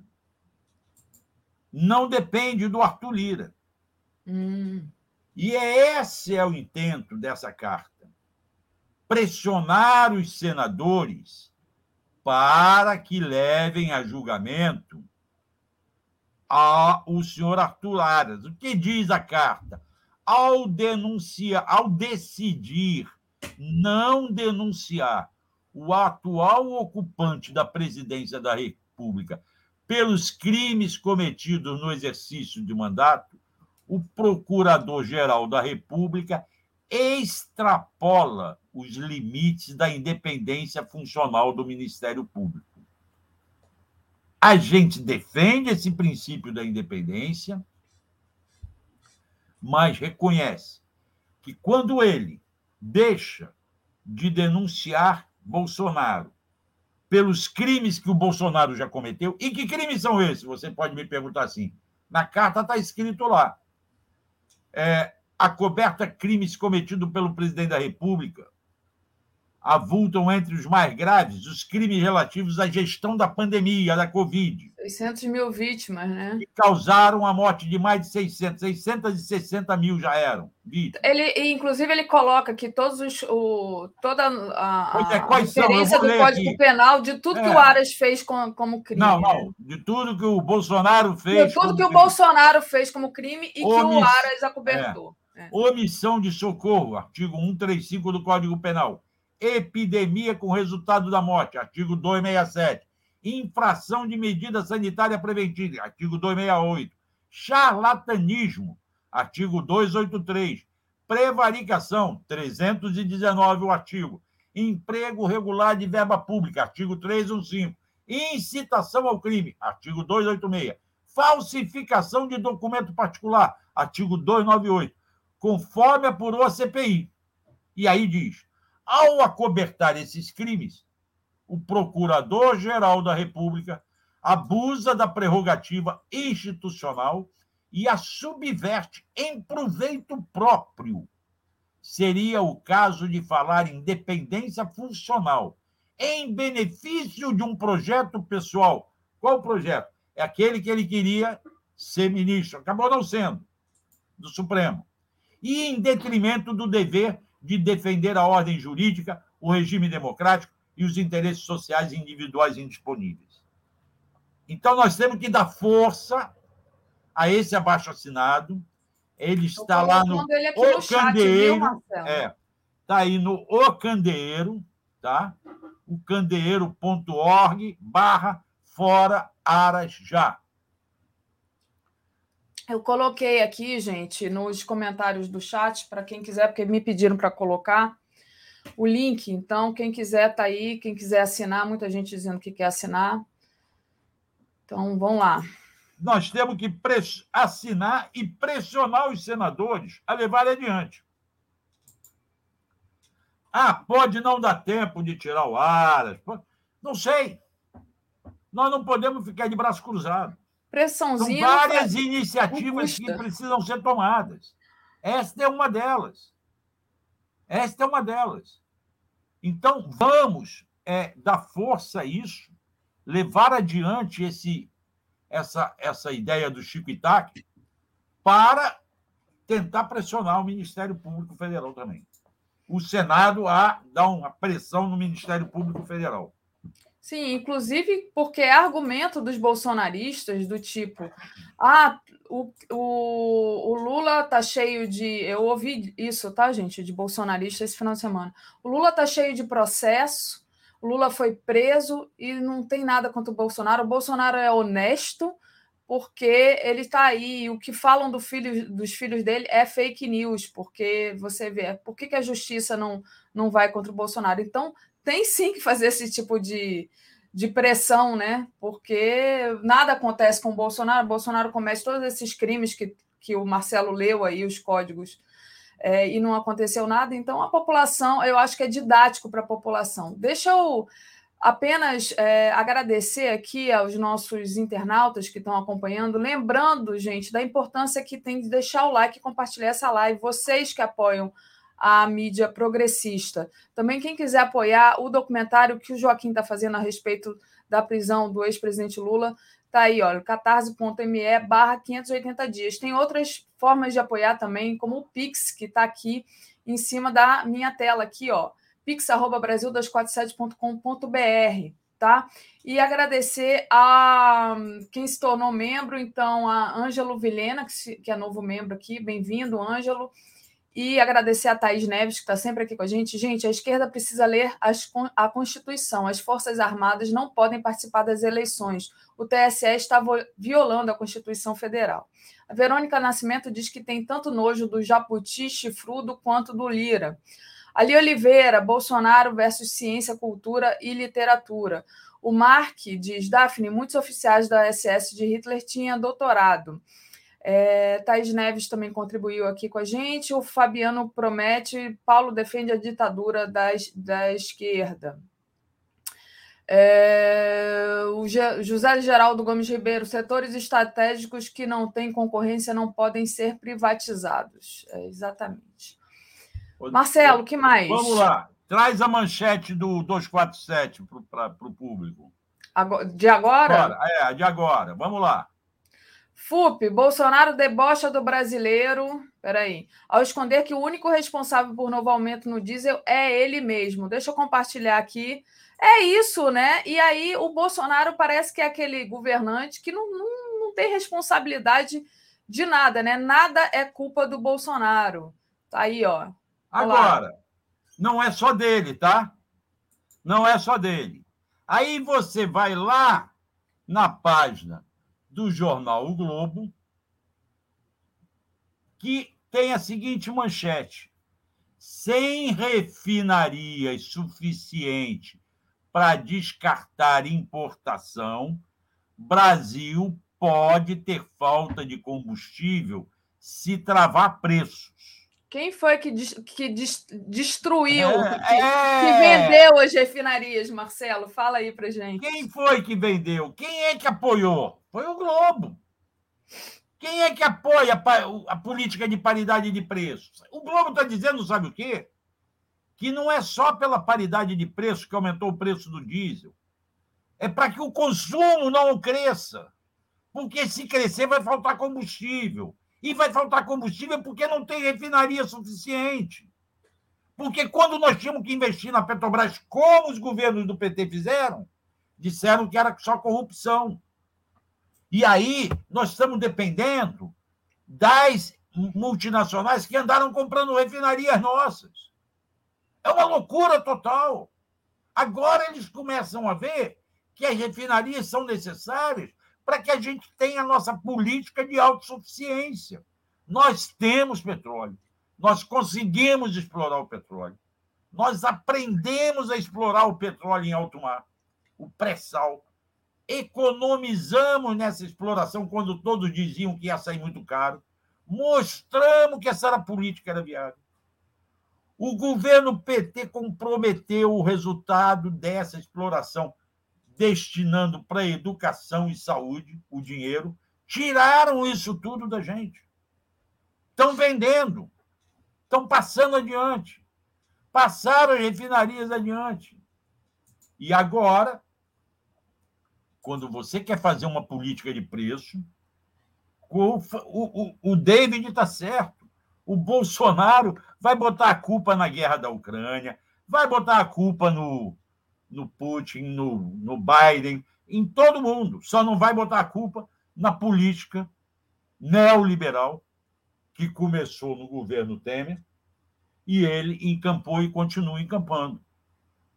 E aí, para tentar reduzir o efeito do aumento do preço do combustível, ele quer tirar o imposto da, dos produtos importados para que entrem com preço menor e reduzam a inflação. Ora, e aí derruba, sabe o quê? A nossa cadeia produtiva. Quando ele tira o imposto de importação do aço, o aço de fora vem mais barato do que o aço de dentro. E aí nossas siderúrgicas começam a sofrer. Isso é política econômica? Isso é defesa da soberania? Não é. Está tudo errado. Agora, falta jornais como o Globo, que está dando essa manchete que eu estou falando, sem refinarias suficientes para descartar importação, o Brasil pode ter falta de combustível se travar preço, reconhecerem que essa política é totalmente errada. Nós temos que ser independentes na nossa política de, de exploração e refino do petróleo. Vai lá. É isso. A Mari está pedindo para eu botar aqui a, a foto do David. Eu não vou botar a capa do Globo, tá, gente? Vou botar. Tá. Vou botar de novo a foto do David para vocês olharem aí, que é, é isso que o David está falando, né? Agora, como fazer. Vamos ver. Exemplo, Vamos como ver fazer, por exemplo, os caminhoneiros, né? Que fizeram greve aí, que foi uma greve. É... Ameaçaram, né? E não chegaram Ameaçaram, a fazer. né? Mas antes fizeram e, e conseguiram parar, é, de certa forma, o país. Se os, os caminhoneiros fazem greve, a gente sabe que é complicado isso, mas como fazer eles entenderem, por exemplo. Quando eles pararem no posto para encher o tanque deles e sentirem no bolso ou no cartão de crédito deles. Não, mas aí fica essa, essa questão, né? A culpa é da guerra, é... o Bolsonaro não tem nada a ver com isso, porque o Bolsonaro fala, fala assim: ah, eu vou, eu vou resolver. Ah, ó, mas são eles que não querem. Né? O Bolsonaro está sempre jogando a culpa para cima de outra pessoa. Então. É, é Mas agora eu acho que esses caras vão começar a se entender, entender que a culpa é desse governo também. Que eles ajudaram, que eles apoiaram. Eles vão começar a entender isso. Tá? Está demorando, mas vão entender. Pois é, é a Ana está reclamando que a gente está falando aqui muito do Bolsonaro. É, Marcelo, queria que você comentasse aqui, dentro dessa questão do, do de golpe que a gente falou aí, né? É, o, o Lula ontem em Minas Gerais ele fez uma declaração, né?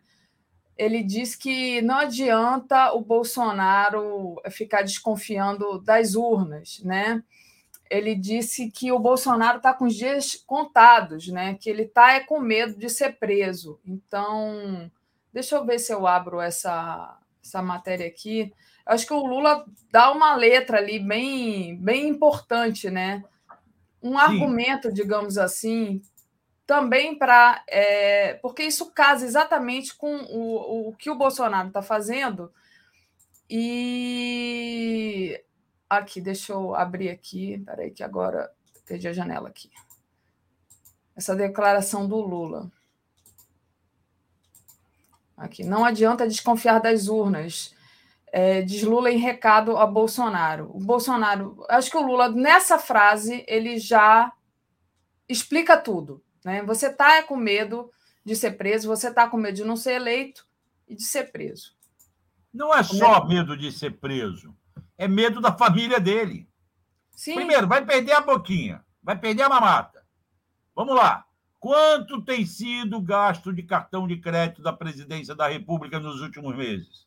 Vira e mexe aparece isso aí. Uma exorbitância. Bateu todos os recordes de despesa sem explicar onde está gastando. A mamata está rolando solta lá. Segunda coisa, perde a imunidade dele e, e, e, a imunidade dele, o cargo dele de presidente, serve como escudo para paralisar as investigações dos crimes que são acusados ou suspeitos de estarem envolvidos seus filhos. É a família que pode perder. Ainda que esses filhos continuem a ser parlamentares e tenham foro especial. Eu não duvido que eles serão reeleitos. Eles serão reeleitos. Mas é vão ter que responder. Agora mesmo, o Eduardo Bolsonaro vai ter que responder no Conselho de Ética pelas atrocidades que falou com relação à tortura sofrida pela jornalista Miriam Leitão. Então, o Lula está no caminho certo. Eles estão vendo a mobilização popular. Agora o Lula está botando o povo na rua.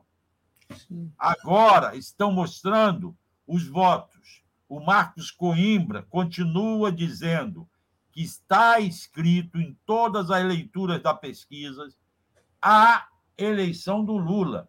O Lula se mantém firme com 44, 45% dos votos antes da campanha. Agora, a tendência é somar cada vez mais gente. A entrada do Alckmin vem para reforçar isso. E a entrada de outros partidos como Boulos, como PV, como.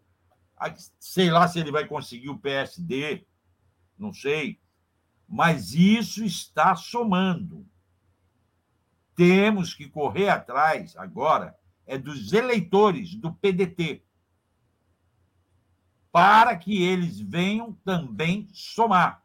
E, quem sabe, darmos a vitória, que é o fundamental para mim, a vitória no primeiro turno, para acabar isso logo e botar essa turma bolsonarista no seu devido lugar, que é o esgoto da história. Embora a gente saiba que eles vão continuar, tá? O bolsonarismo não vai acabar assim tão fácil, mas vão estar fora do governo. O, o, Sérgio Fantini diz assim: ontem Lula mandou muito bem aqui é, em BH, inspirado. O Gilberto Cruvinel, o novo governo não pode poupar a família Bozo, se não prendê-los to todos, eles voltam. É, eu também acho que tem que ser uma coisa assim bem didática. Eu não sou punitivista, não, mas eu acho que nesse caso é, tem que a, o, a família Bolsonaro tem que responder né? Inclusive por todos esses crimes que o Marcelo já elencou ali quando a gente falava do Fora Aras. É, o Reginaldo Fulli diz: o governo Bolsonaro está contra os Bolsonaros. E Ali Oliveira diz: uh, quando convém, Bozo diz que é presidente é quem decide, exatamente. Sobre esse comentário que você fez aí do PDT, que coisa, né, Marcelo? Eu sou carioca, você também. Meu primeiro voto foi no Brizola, e eu fico com pena do que se tornou o PDT agora com o posicionamento do Ciro, né? Esses, esses agora a última pesquisa deu 8% do Ciro, não foi isso, se não me engano. Esse, é, é, o Ciro já tinha que estar apoiando agora, mas né, é, já tinha que ter retirado essa candidatura. Eu fico pensando se quem vota no PDT, né, vai ter mais clareza é, da situação que a gente vive no Brasil do que o próprio Ciro, né, e quem está é, querendo continuar com essa candidatura do Ciro. Eu, eu tenho esperança, sabe? nos eleitores do PDT. Você não tem, não? Eu tenho, tenho esperança, sim. Tenho esperança porque eles estão apavorados também com o risco que o Brasil está correndo. Eles sabem do risco desse país continuar na mão dessa turma. E eles estão vendo, não só do, do PDT, não, do PMDB também. Porque eles estão vendo que, por mais simpática que seja Simone Tebet, e por melhor das intenções que tem o Ciro, não estão decolando. Não conseguiram conquistar os eleitores. Logo, eles estão é, impedindo uma vitória no primeiro turno. Sim. Os eleitores desses dois candidatos, no meu modo de ver, vão cair na real no meio do caminho e vamos dizer assim, vamos liquidar essa parada no primeiro turno. Vamos resolver esta eleição no primeiro turno. Eu tenho fé que isso vai acontecer, ainda que a gente chame atenção que vão ocorrer tentativas de golpe, vão ocorrer provocações, vão ocorrer manifestações contrárias e até talvez violentas. E nós temos que estar atentos a isso e denunciarmos isso, não nos acomodarmos nem nos amedrontarmos, mas denunciar e enfrentarmos sem uso de força, com uso da inteligência. É, essa questão de é, defender logo, eu acho que, que o Lula ganhe no primeiro turno, que seria alguma coisa que o Alex vem trazendo aqui para gente, né? Esse discurso tem que ser Lula logo no primeiro turno, até para que ele vença com uma força bastante, né? Porque tem essa coisa, né? De querer desgastar. É aquela questão do Merval querer. É, é uma tese do Leonardo Atushi, né? Que a Globo. Ah, tudo bem, não vai apoiar o Bolsonaro, mas vai querer desgastar o Lula para que o Lula chegue enfraquecido ao governo. Então, se o Lula vence no primeiro turno, ele chega fortalecido ao governo, né? O Davi, e... sabe Fale. quem pensou assim? Sabe quem pensou assim da última vez? Quem? Um cara chamado Sérgio Moro. Uhum. Achou que ia mandar o Lula ser preso e ia deixar o, o, o Lula na masmorra, isolado, esquecido, abandonado. Ele tentou. Ele botou lá o Lula numa salinha 4x4, fica aí quietinho, e achou que estava resolvida a parada. Não contava com a vigília na porta da Polícia Federal, dizendo bom dia, presidente, boa tarde, presidente, boa noite, presidente. Eu estava lá, eu vi. Fui lá muito. Fui muito lá. Entende? Participei disso. Essa é a tentativa do Merval, achar que vai o Lula chegar fraco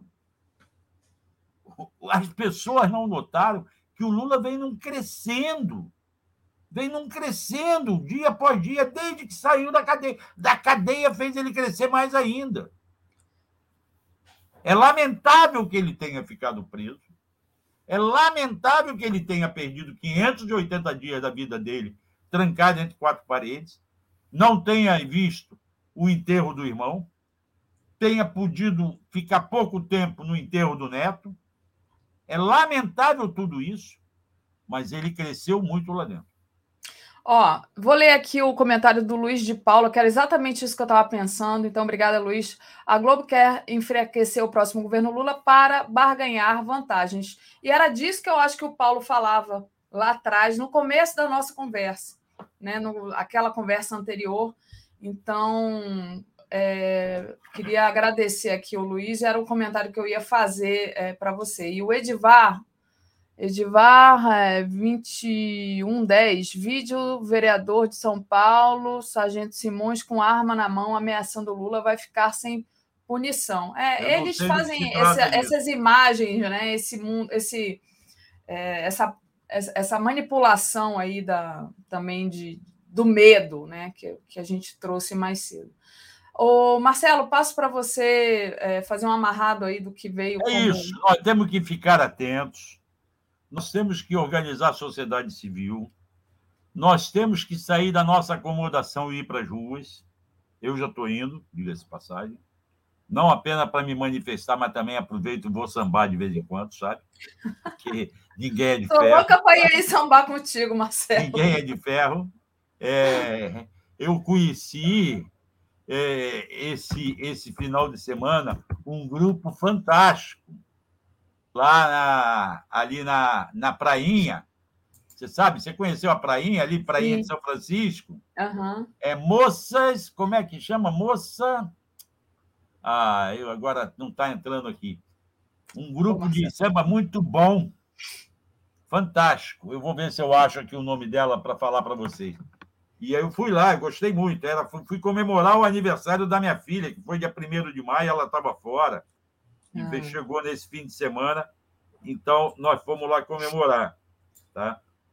Mas é. Estão dizendo que é moça é... prosa. moça é prosa, é isso. Obrigada, então, Anne, que mandou aqui o nome. Muito bom esse grupo. Laura e Rosa Gostei também muito. mandou moça prosa. Gostei muito, é um samba muito bom dessas moças.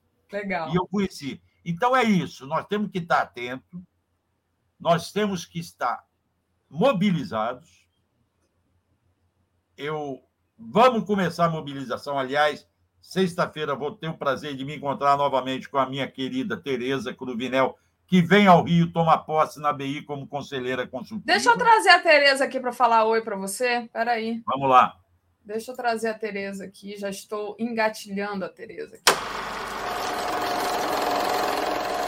Comentário de Tereza Cruvinel. Pronto. Bom dia, aqui, Tereza. minha querida Tereza. Estou aguardando dia. ela sexta-feira aqui certamente vamos almoçar junto e comemorar a posse dela como conselheira consultiva na BI.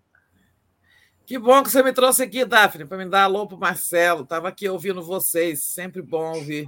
Agora eu vou inverter os papéis. Eu vou ficar ouvindo vocês e aprendendo com a Tereza, tá bom, Daphne? Valeu, ah, Marcelo. Obrigado. um com o outro, ou, ou duvidamos um com o outro. um beijo grande em vocês duas e em toda a comunidade. Grande Bom dia abraço. Você, Marcelo. Até Bom sexta, dia. hein? Até sexta. Valeu, Marcelo. Tchau.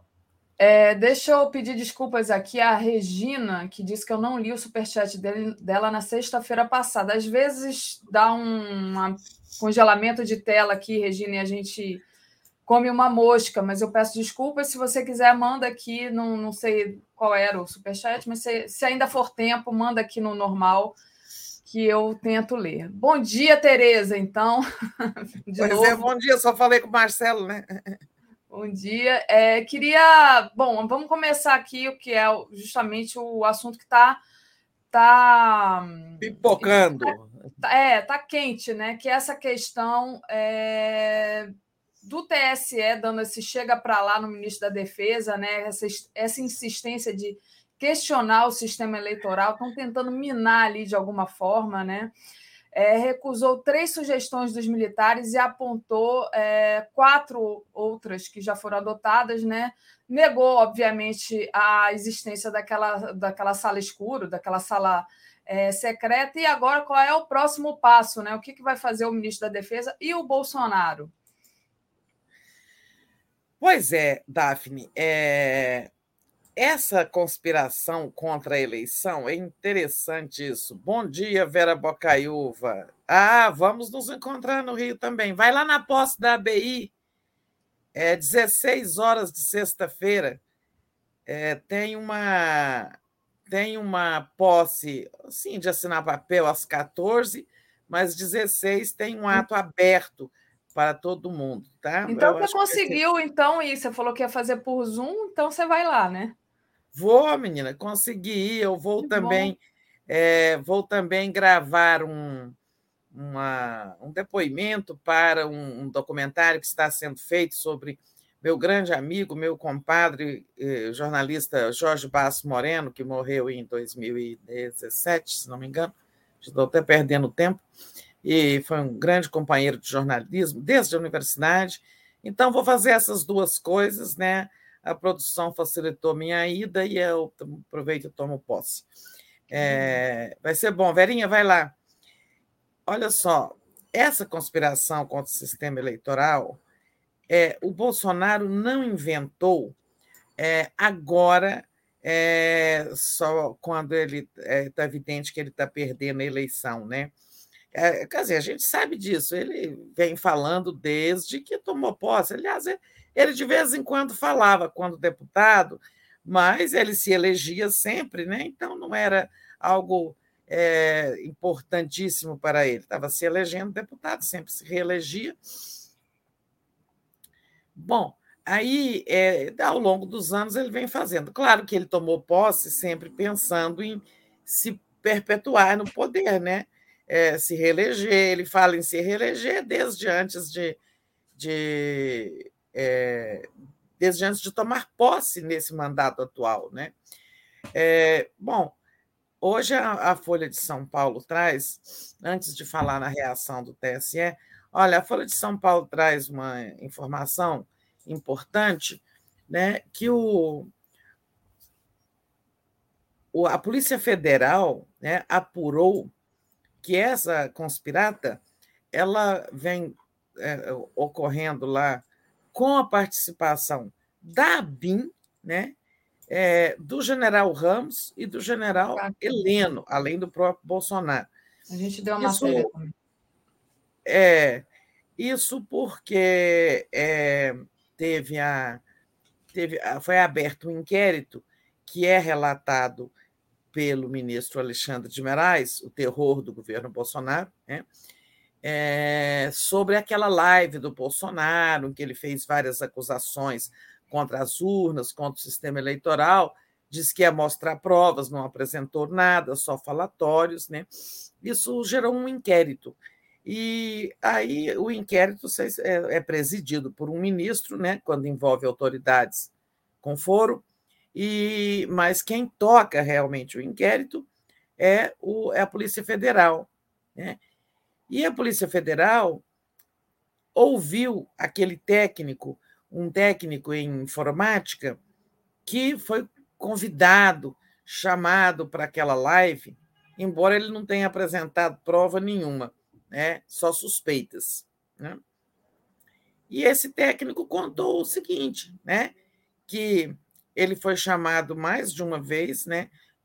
participou de uma reunião em que estavam várias pessoas, o Bolsonaro e os generais e outros, depois foi chamado de novo, e a Polícia Federal também conclui que a ABIN vinha coletando documentos, informações sobre falhas nas urnas eletrônicas desde 2019, né? ou seja, desde o primeiro ano do governo Bolsonaro. Então, assim, nós estamos diante de uma conspiração golpista né, para sabotar a eleição é, e que já vem de longe. Isso é um plano né, do Bolsonaro que não começa só com a, a, a, o mau desempenho nele, dele nas pesquisas, né? Ou seja, é algo muito sério que precisa realmente ser enfrentado.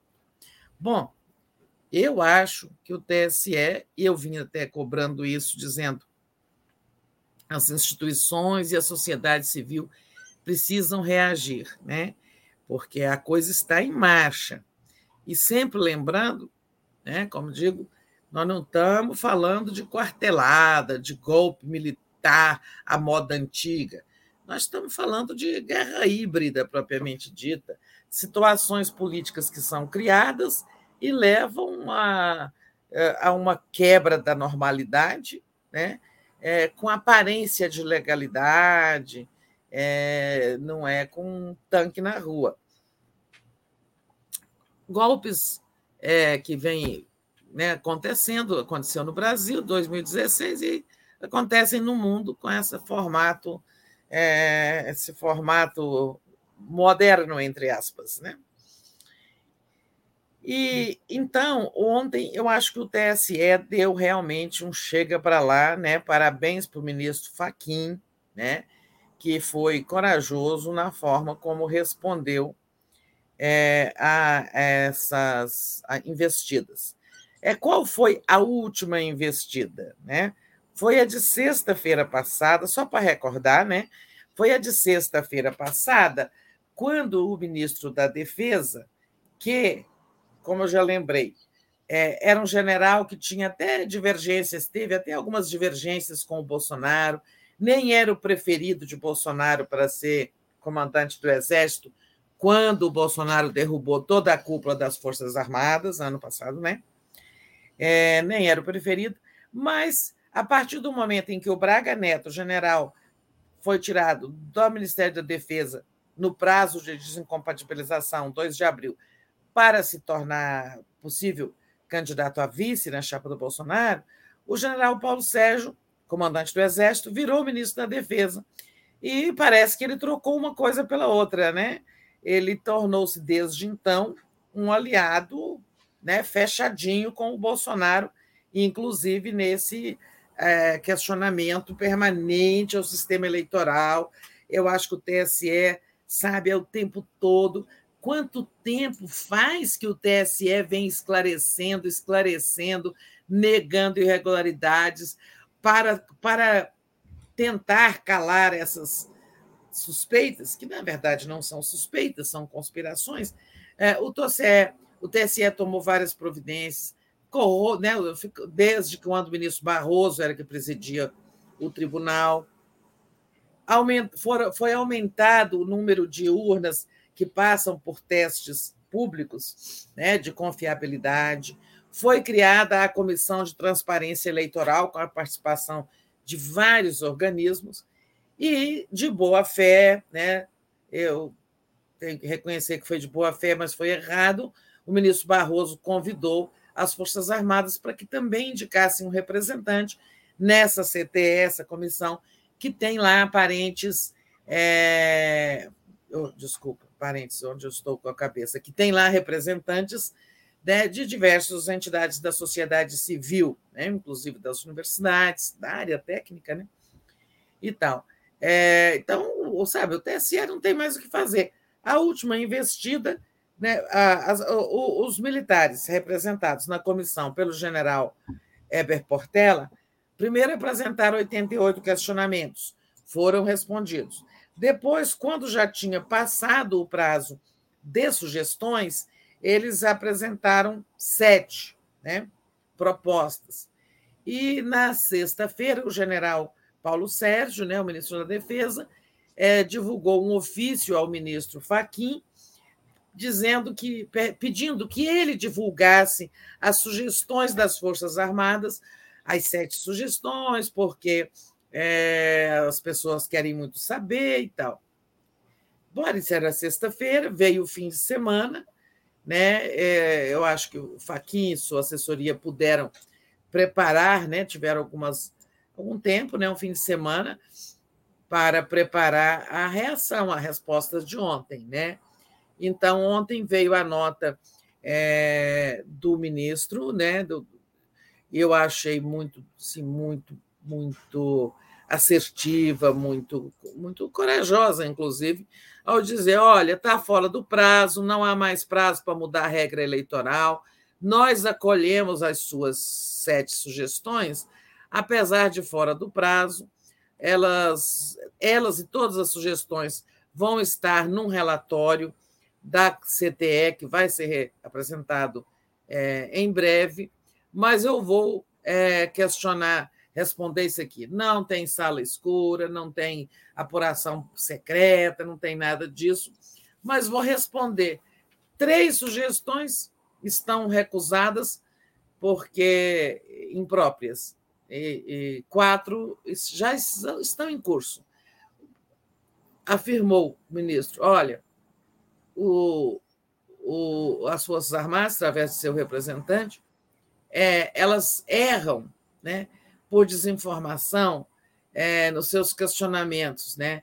Elas fazem questionamentos partindo de premissas e conceitos errados, né?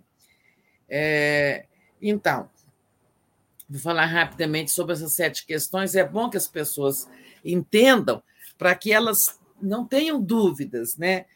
É, não caiam nesse questionamento que o governo tenta, nesta pulga que o governo tenta enfiar no ouvido das pessoas, dos eleitores, né? É, aumentar a amostra. É, eles tinham dito ah, a amostra é pequena. O tribunal mostrou que o índice de amostragem das urnas é suficiente, não tem por que mudar mais. Aí pediram para mudar a forma de escolha. A, a escolha atual, eles querem, eh, sugeriram que fosse por sorteio.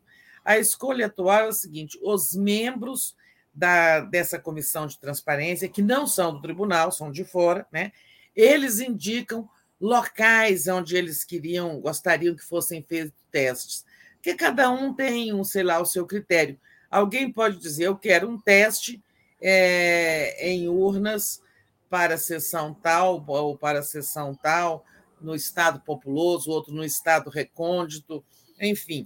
É, disse o tribunal, até podemos fazer isso em outras eleições, mas agora o processo já está em curso, já houve testagem de algumas urnas, e não há como né, é, mudar isso.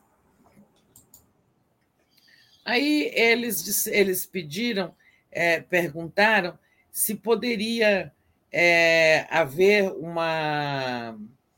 É, dizem que não há, é, não há possibilidade de atuação de auditorias independentes pedidas por partidos ou por entidades e tal. É, e o tribunal respondeu sim. Olha, já existe sim, e só os partidos políticos podem pedir auditoria externa, mas a auditoria é feita depois da votação. Não é uma auditoria do nada, né? Teve a votação, um candidato acha que teve fraude, erro de contagem, aí ele pede auditoria. Lembrando isso que o Bolsonaro também está nessa conversa, ver como é que as Forças Armadas e o Bolsonaro estão, sim, aí é preciso dar razão ao ministro Barroso quando diz que as Forças Armadas estão sendo orientadas a questionar o sistema eleitoral, o que causou uma grande reação, uma nota indignada do ministro da Defesa. Mas isso só dá razão ao ministro naquela afirmação. Né? Então, existe sim. E por acaso, por coincidência, né,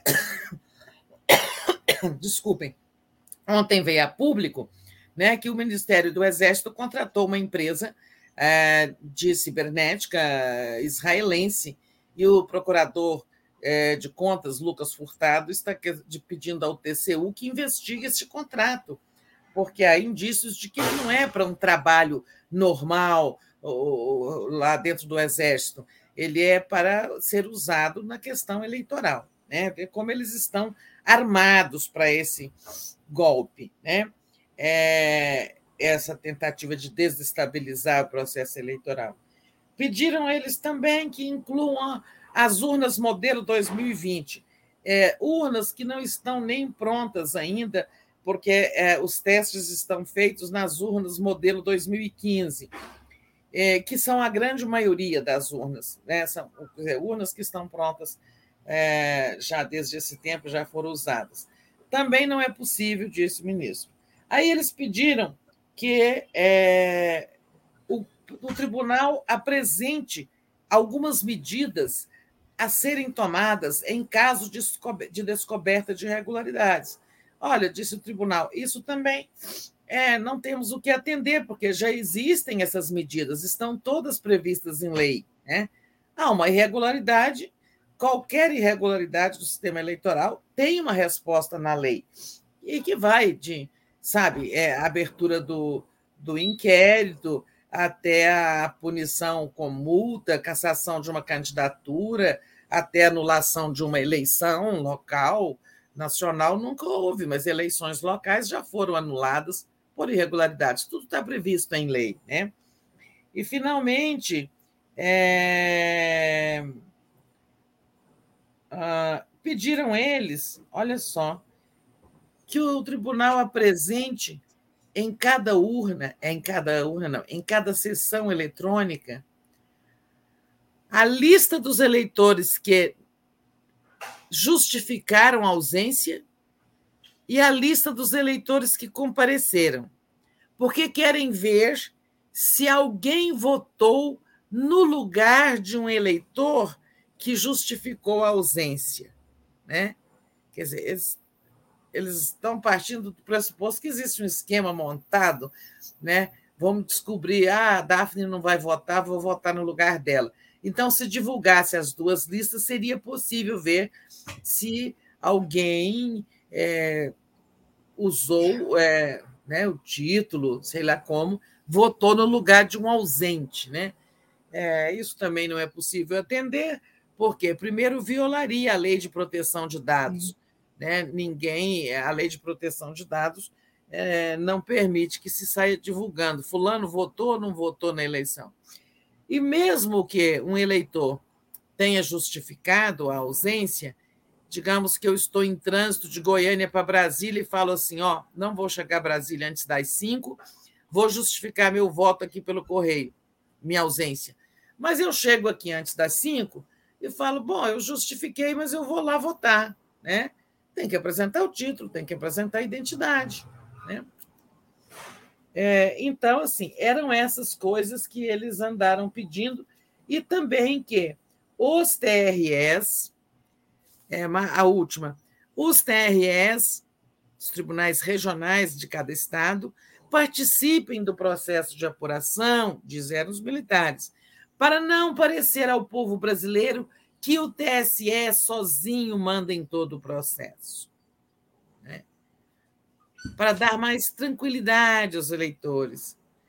Aí o tribunal respondeu: olha, os TRS já participam. A totalização é feita, né? Cada urna emite um boletim de urna, que é o resultado da votação naquela urna, não com os nomes, com os números, né? Dos votos. Tudo aquilo vai pelo TRE. O TRE soma os votos do Estado, repassa para o TSE, onde vai acontecendo a totalização. Né? Ou seja, eles ficam caçando chifre em cabeça de cavalo, né? E fazem essas perguntas descabidas esses questionamentos. Eu acho que foi um bom chega para lá, vamos parar com esses questionamentos, não vai ter mais mudança, passou do prazo e tal, né? Bom, o que, que acontece agora? Teve algo mais importante. No dia 28 de abril, o ministro da Defesa escreveu também ao tribunal dizendo o seguinte, mais ou menos assim, né? Embora as Forças Armadas tenham um representante na Comissão de Transparência Eleitoral, que é o general Heber Portela, é, peço que, ou seria se exijo, né, que todas as informações, demandas relacionadas com o processo eleitoral e que digam respeito às Forças Armadas sejam enviadas a mim, ministro da Defesa, que sou a autoridade máxima da instituição representada, que são as Forças Armadas. Né? Ou seja, o ministro da Defesa quer ser ele, né, é, uma espécie de é, embaixador, é, embaixador não é a palavra adequada, ele quer ter um papel ativo e decisivo no processo eleitoral como comandante das Forças Armadas. Não tem isso em lugar nenhum, não tem isso na Constituição, não tem essa previsão. Por uma cortesia, eles foram convidados a participar da CTE. Né? Eu, agora você me pergunta o que, que vai acontecer agora? Não sei. Né? É, não sei se eles vão sentar em cima da questão ou se virão com novos ataques. Né? O certo é que o TSE deu um basta. Vamos ver agora o que vem por aí. Né? Ou seja, não vai ter nada de apuração paralela das Forças Armadas, não vai ter mudanças no que já está decidido. Teve até uma conversa ontem entre os ministros, alguns defendendo: vamos acabar com essa comissão, tá? Ela já fez suas sugestões, já contribuiu. Vamos dizer que estão encerrados os trabalhos. É, eu não sei se essa posição vai prevalecer, acho que não, porque agora essa comissão vai ter uma reunião dia 20. Sim. É, outros ministros disseram: não, Daphne, se a gente acabar com a comissão, nós estamos dando motivos ao Bolsonaro para dizer: olha como eles não querem transparência, acabaram com a comissão. Essa comissão, né, que está marcada para o dia 20 de junho, vai ser uma reunião por videoconferência, né? Segundo o Marcelo, até a ABI vai participar também, vai incluir membros do Observatório de Transparência Eleitoral, um colegiado com cerca de 40 instituições que atuam na área. Né? É, é porque a, a ABI e a OB já participam da já CTN. Participam. Exato. Então, está marcado aí para o dia 20, né, é, Tereza? É. Pode ser que eles decidam assim: olha, queremos agradecer todo mundo, mas não é mais necessário comissão. Mas eu acho que não, embora alguns tenham defendido, eu acho que não, exatamente para não dar né, munição para o Bolsonaro e para os seus companheiros de conspiração. Ô, Tereza, deixa eu só agradecer aqui o Dinho Simões, que entrou como novo membro da TV 247. Então, seja bem-vindo, Dinho. Faça como o Dinho, torne-se membro aí no botão é, para tornar-se membro no, no YouTube. Oi? Estou dizendo isto, torne-se membro. Ah, sim. E quem, quem não puder tornar-se membro, deixa aí o like, compartilha essa live. Quem puder ainda, faça uma assinatura em brasil247.com.br apoio. Quem puder, com, é, colabore com o novo documentário é, do Joaquim, né? A gente já está com quase atingindo a meta, é o catarse.me barra 580 dias, né? E aí eu vou trazer aqui a colaboração dos nossos internautas através dos superchats. Vamos a, a elas. Deixa eu agradecer ao José Arnulfo, que envia assim, requentando o assunto da semana passada. O ator arrependido Marcelo Serrado foi quem interpretou o Moro no filme A Justiça para Todos. Antes das filmagens, ele fez laboratório no escritório do Moro para copiar seu gestual, expressões, etc. Eu não vi esse filme, nem quero ver, mas eu tinha curiosidade para saber nem quais eu. são as vestuais e as expressões do Moro, porque para mim o Moro é um robô, assim, né? Ele não tem nada de espontâneo. A Lia Oliveira, é, ela diz que também seja enquadrado por insistir é, em querer ser eleito e em ser eleito 30 anos pelas urnas que ele proclama fake, né, falando do Bolsonaro. O Gilberto Cruvinel traz aqui um assunto que você já tocou aí rapidamente, Tereza, que é, ela, ele diz, é preciso investigar o contrato do Exército com a empresa israelense, aí tem mal feito, é tecnologia de sabotagem cibernética, dizendo que o Nassif que detalhou esse assunto. E ali Oliveira diz assim, auditor auditor, fundamentado em episódio efetivo ou ocorrido nem sabe como funciona aqui em que ele quer interferir. Ah, tá falando aí das urnas, né? É isso. Tereza. É, é o, o, o tribunal agora, o Tribunal de Contas da União, vai decidir se acolhe o pedido do procurador Lucas Furtado, né, para abrir uma investigação sobre esse contrato, né? Acho bastante provável que o tribunal acolha. Mas é palpite. É. Tereza, dando um andamento aqui na nossa, na nossa pauta, queria que você falasse agora do Lula, né? Lula, ontem em Minas, fez ali um, um ato muito legal, né? E também é, ele aparece na frente da pesquisa Data Tempo, né? E, mas tem a questão da aliança com o PSD, que não está fácil, né? Ontem ele, ele, ele não se reuniu lá com a liderança do PSD. Como é que você está vendo essa, esses números aí de Minas, né? E o que, que você tem de novidades para trazer a respeito disso? Pois é, Minas, muito importante, é segundo maior colégio eleitoral e com aquela tradição, né? Quem ganha em Minas ganha presidência, quem não ganha em Minas não ganha presidência, né? É... Pode ser só uma coincidência, mas acontece, né? Olha, começando pela data tempo, né?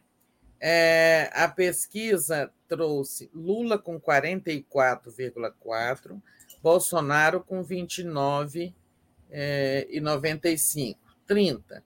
É, podemos assim, 44,5, 30, arredondando é, isso é uma vantagem né, grande, de quase 15 para o Lula.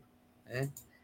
É, sozinho, o Lula tem é, 51,4% dos votos é, contra 41,9% dos demais candidatos.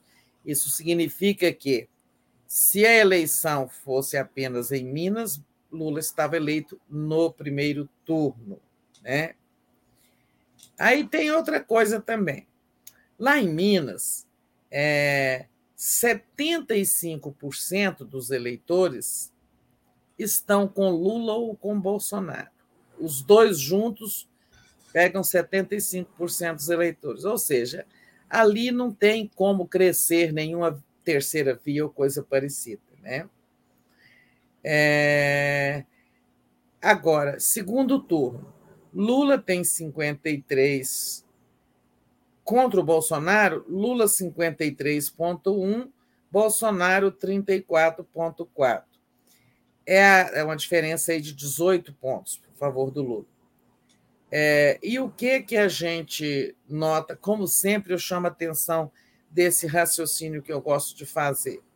Olha só, o, o Lula, 44,4 no primeiro turno, quando chega no segundo, né, que ele ganha eleitores que votaram de outro modo no primeiro turno, ele salta para 53. Ou seja, o Lula cresce 13 pontos né, no segundo turno. Que essa é uma medida boa de quanto o candidato ele não é rejeitado. A pessoa vai vou votar no Ciro no primeiro turno, mas se der Lula e Bolsonaro, voto no Lula. Né? Então, ele ganha 13 pontos.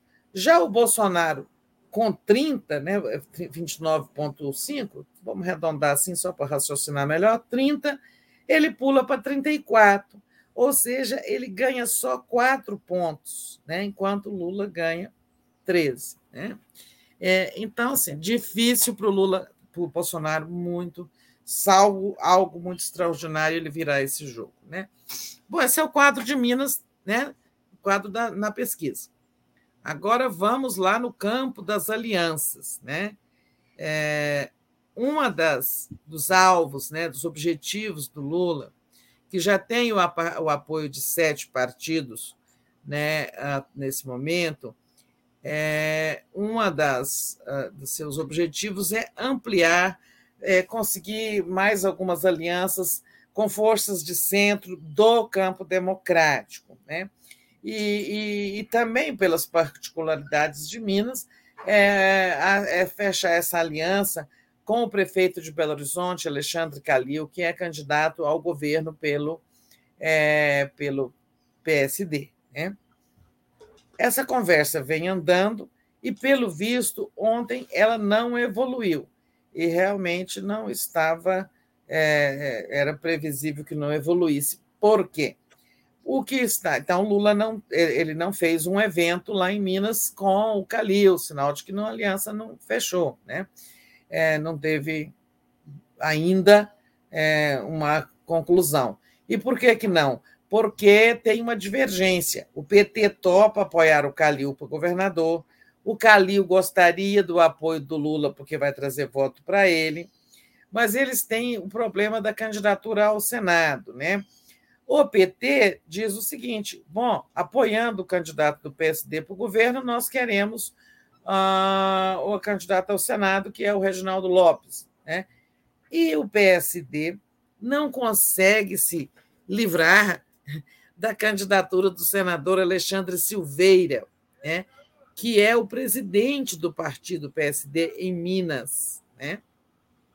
É, e é também uma pessoa muito influente, muito próxima do Kassab, dizem que é a pessoa das finanças do partido e tal. Aí o PT. Só que, para complicar, o Bolsonaro convidou esse senador para ser líder no governo, do, do governo no Senado. Como que pode o PT apoiar uma chapa, Calil e Alexandre Silveira, com Alexandre Silveira sendo líder do governo no, no Senado? Não é possível isso, né? Então está bem enrolado. É, não sei como eles vão fazer, talvez faça o seguinte: Lula apoia Calil apenas, não o senador Alexandre Silveira, e tem o seu próprio candidato ao, ao Senado, que é o Reginaldo Lopes. Né? É, eles vão ter que chegar a algum acordo, porque um precisa do outro em Minas. Embora esteja muito bem na pesquisa, né, o Lula gostaria de fazer essa aliança, talvez menos por voto e mais por né, construção política e simbólica. Então, assim é o quadro de Minas. Contagem, Lula deve estar em contagem hoje, né? E depois vai para Belo Horizonte, ou oh, desculpem, depois vai para Juiz, Juiz de, de Fora, Fora, né? onde a prefeita é a, a, a ex-deputada, ex-reitora da UFMG, Margarida Salomão, um grande, grande quadro do PT. Né? Agora, tem muita gente dizendo o seguinte: muito cuidado com a segurança do Lula em Juiz de Fora local onde Bolsonaro sofreu a facada. Né? É, não sei por que, que estão com essa atenção especial em Juiz de Fora, se, se é só porque aconteceu com Bolsonaro ou se alguém sabe que ali tem muito bolsonarista. Não sei, sei que eu li essa notícia hoje de que há uma preocupação de reforçar a segurança em Juiz de Fora. Se tem muito bolsonarista, eu não sei, mas que a Margarida foi eleita lá, então. Pois é. É, mas às vezes eles são minoria, porém minoria é. radical, exaltada, né? É, porque, claro, que ela, a, a, a, O PT teve uma grande vitória lá com a eleição da Margarida em 2020, né? mas pode ter grupos, né? Sim. grupos de atuação, é, sabe, minorias exaltadas. Né? Olá, o, Andréa o terrorismo nunca é majoritário, né? o terrorismo é sempre de grupos. Né? Isso. Porque a o Andrea... que eles fazem é terrorismo, né? Aquilo Andréia diz, aqui em Juiz de Fora... é terrorismo, que é aquilo. É. Ela, ela diz que em Juiz de Fora tem muito bolsonarista, vamos proteger o Lula. Então, aí, militância petista pro, ou militância progressista, melhor dizendo, né? Protejam o Lula aí, né? façam aí uma, um cordão humano de, de proteção ao, ao presidente Lula. É, Tereza, desculpa, eu acabei te cortando. Você quer terminar para eu ler aqui? Não, os... não, não. Não, tudo bem. Vou Vou, agradecer o pessoal aqui, tem muita gente falando, a Miriam Marques. Acho que a Miriam, apesar de morar nos Estados Unidos, ela é mineira. Ela diz assim: em Minas Gerais temos que lançar candidato próprio para reconstruir a esquerda que já foi destruída por alianças espúrias. Marília Campos em contagem super prefeita, ela diz. Gilberto Cruvinel, esse convite do Barroso às Forças Armadas virou um anzol na perna. Se deixar dói, para tirar dói mais ainda. Credo Neves não meteria a mão nessa cumbuca. Ah, ah meu, mozão na perna é um horror, né? É uma boa, é uma boa imagem. Metáfora. Que metáfora que o, que o Gilberto traz. A Maria do Socorro, a Maria Socorro Pereira dos Santos, a nossa Socorro, diz: é bem assim, Tereza e Daphne, eles virão com tudo disse Tereza. Sendo assim, vamos aumentar o alcance do 247. Pix, membros, assinaturas, superchats e likes. Muito bom, Maria Socorro. Se, se já deixar o like aí, a gente já está agradecendo demais, já, já contribui bastante. O André Marcolini. É verdade que nem todo bolsonarista é armado, mas todo armado é bolsonarista, segundo ele. Isso é verdade também. Paulo Gonçalves Carvalho, a elite vai detonar o inominável, vai inflar a terceira via, perder os anéis para não perder os dedos, diz o Paulo aqui. Obrigada, Paulo.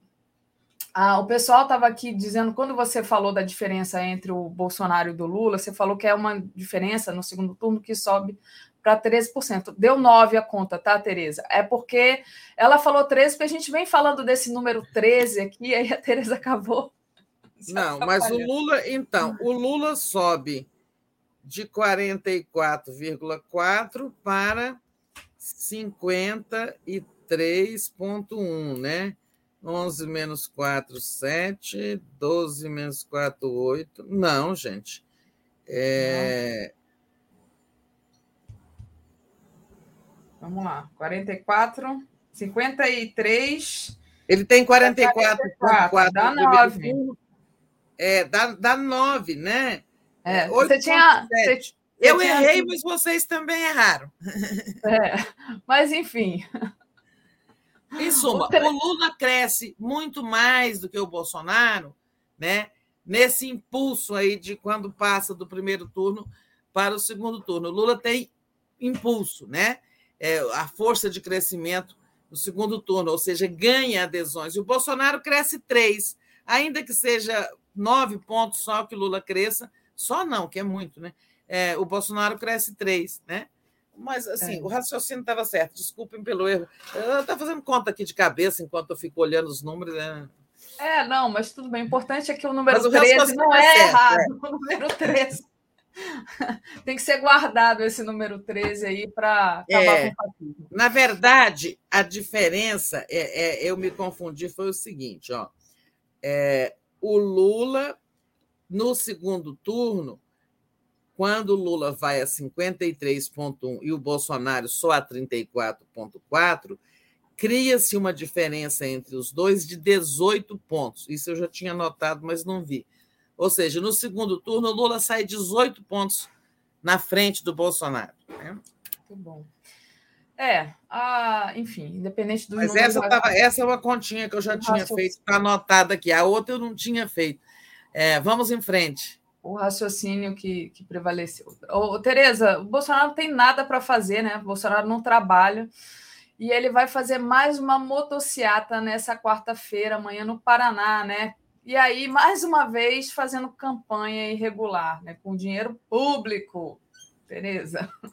E por falar em campanha irregular, ontem a gente falou aqui: olha, eu sei que deput... algum deputado da oposição vai ao Supremo contra essa live, live não, cadeia, pronunciamento em cadeia nacional da primeira dama, né? Dona Dona Dona Michele. Michele, né? E não deu outra, né? Um deputado do PT entrou ontem, isso vai virar uma ação. Depois eles reclamam de ter muita ação contra eles, dão pretexto toda hora. É aquilo que nós falamos, né? Nunca se viu fazer cadeia de rádio e televisão para quem não é membro do governo. Elas são exclusivas para o presidente, ministros e os chefes de outros poderes também podem é, recorrer a esse instrumento.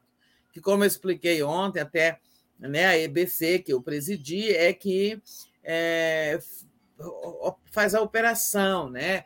tem que avisar todas as rádios do Brasil, todas as televisões do Brasil, às 8 horas o presidente da República entra em cadeia e se fiquem conectados no sinal da EBC, né? Então, isso é para coisas graves, importantes, relevantes.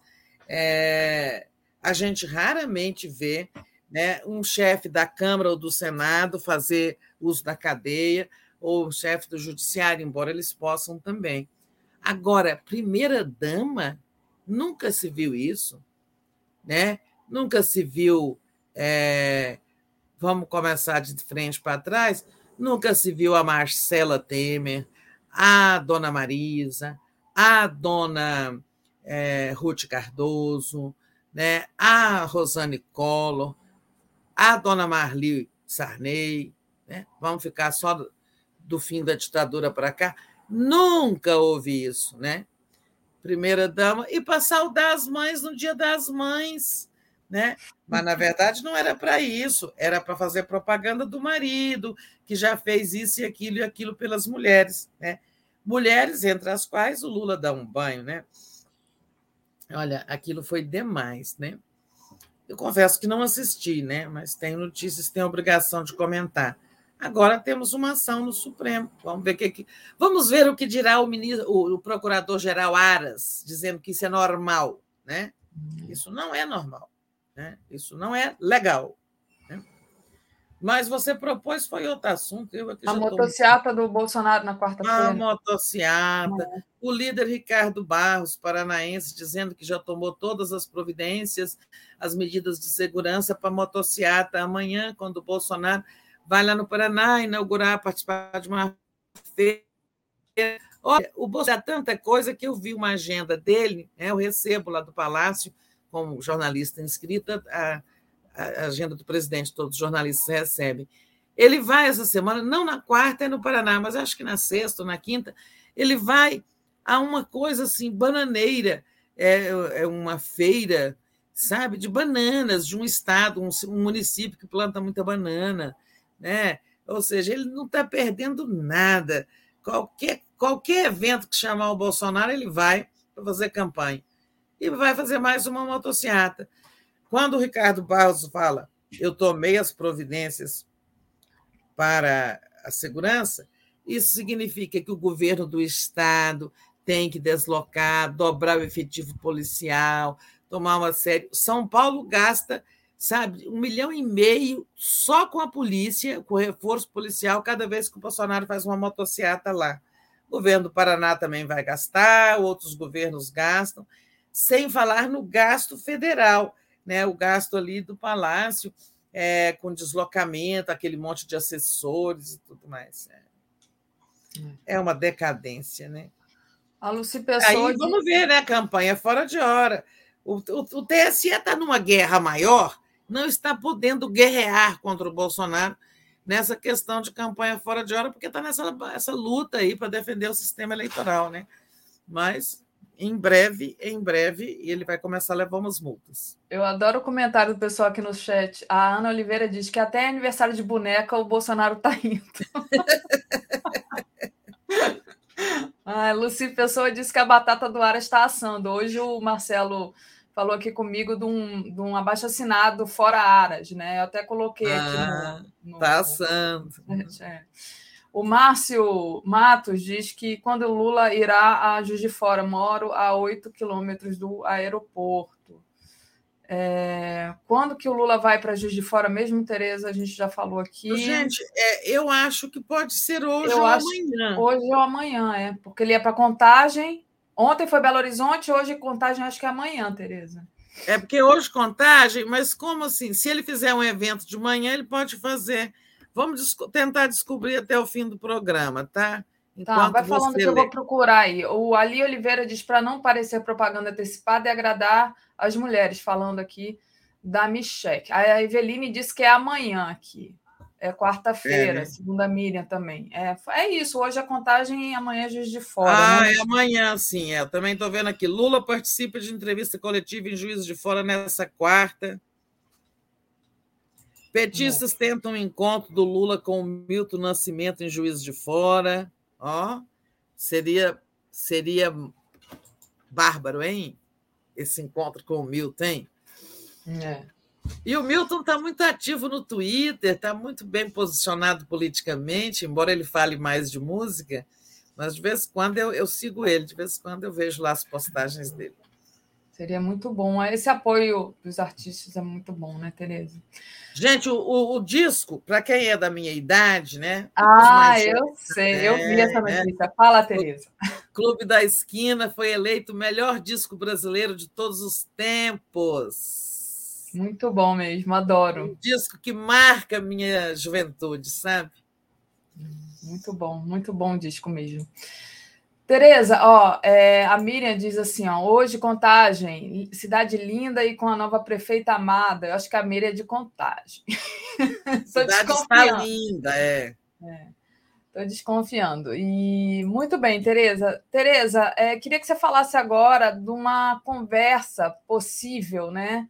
É, com, do, do Lula com a Marina Silva, né? Então, essa, essa questão com a Marina aí está encruada, né? Está demorando. Eu acho que já devia ter saído, mas como é que você vê essa possível conversa e esse apoio da Marina? Qual a importância?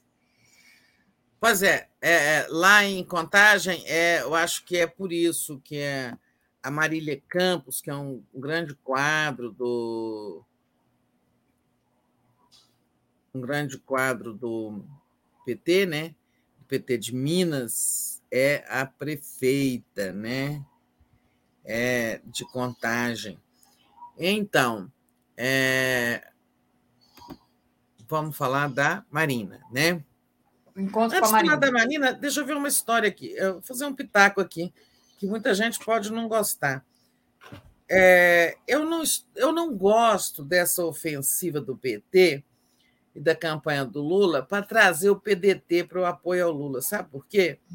É, o pedetista que tem realmente, sabe, com, com compromisso é, com a mudança do Brasil, quer ter um voto consequente, sabe? Eu vou votar é, não para marcar a posição, mas para fazer a diferença e garantir que a gente saia logo deste inferno que é o governo Bolsonaro. Este pedetista, ele vai votar no Lula, né?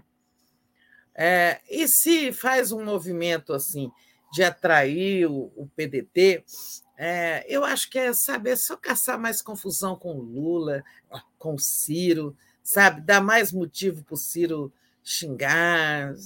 Não acho que vale a pena isso, não. O Carlos Lupe disse que, olha, nós temos candidato, vamos manter o candidato, que é o Ciro Gomes, mas eu tenho conversado com o Lula, de vez em quando eu converso com o Lula. Mas eu não acho que vale a pena, sabe, tirar o PDT do Ciro. Sabe? É uma, é uma, uma guerrilha que não, não traz bom resultado, sabe? Aumenta ressentimentos, confusões. Mas vamos à Marina, que o tempo está acabando. É, eu até também, se puder, vou sair cinco minutos antes. A, a Marina, todos nós sabemos, ela não esteve lá no evento da rede, quando a rede declarou apoio ao Lula, e ela disse: Eu irei. Aí o Lula disse: ah, A Marina tem raiva, não sei o quê. Ele falou, ela falou: Não, não é raiva. É, o Lula sabe o número do meu telefone. É, então, ela está esperando uma ligação do Lula, que eu acho que vai acontecer só depois que ele sair de Juiz de Fora. É, e ela está, assim, pelo que se viu, ela está, ela evoluiu para uma posição de apoiar o Lula, né?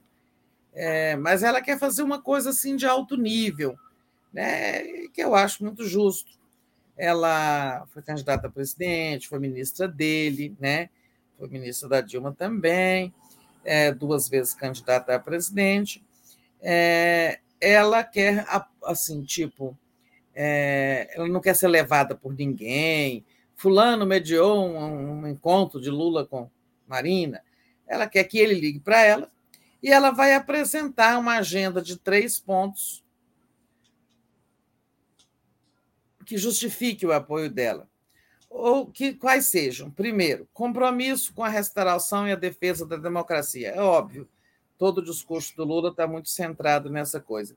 Segundo, maior visibilidade, né, detalhamento da agenda ambiental, compromisso explícito com a agenda ambiental e a agenda ambiental, digamos, muito a dela, né? Não é a dela, digamos assim, uma agenda ambiental é, que ela representa com muita legitimidade, né? E terceiro, ela fala na reconstrução das relações políticas no Brasil.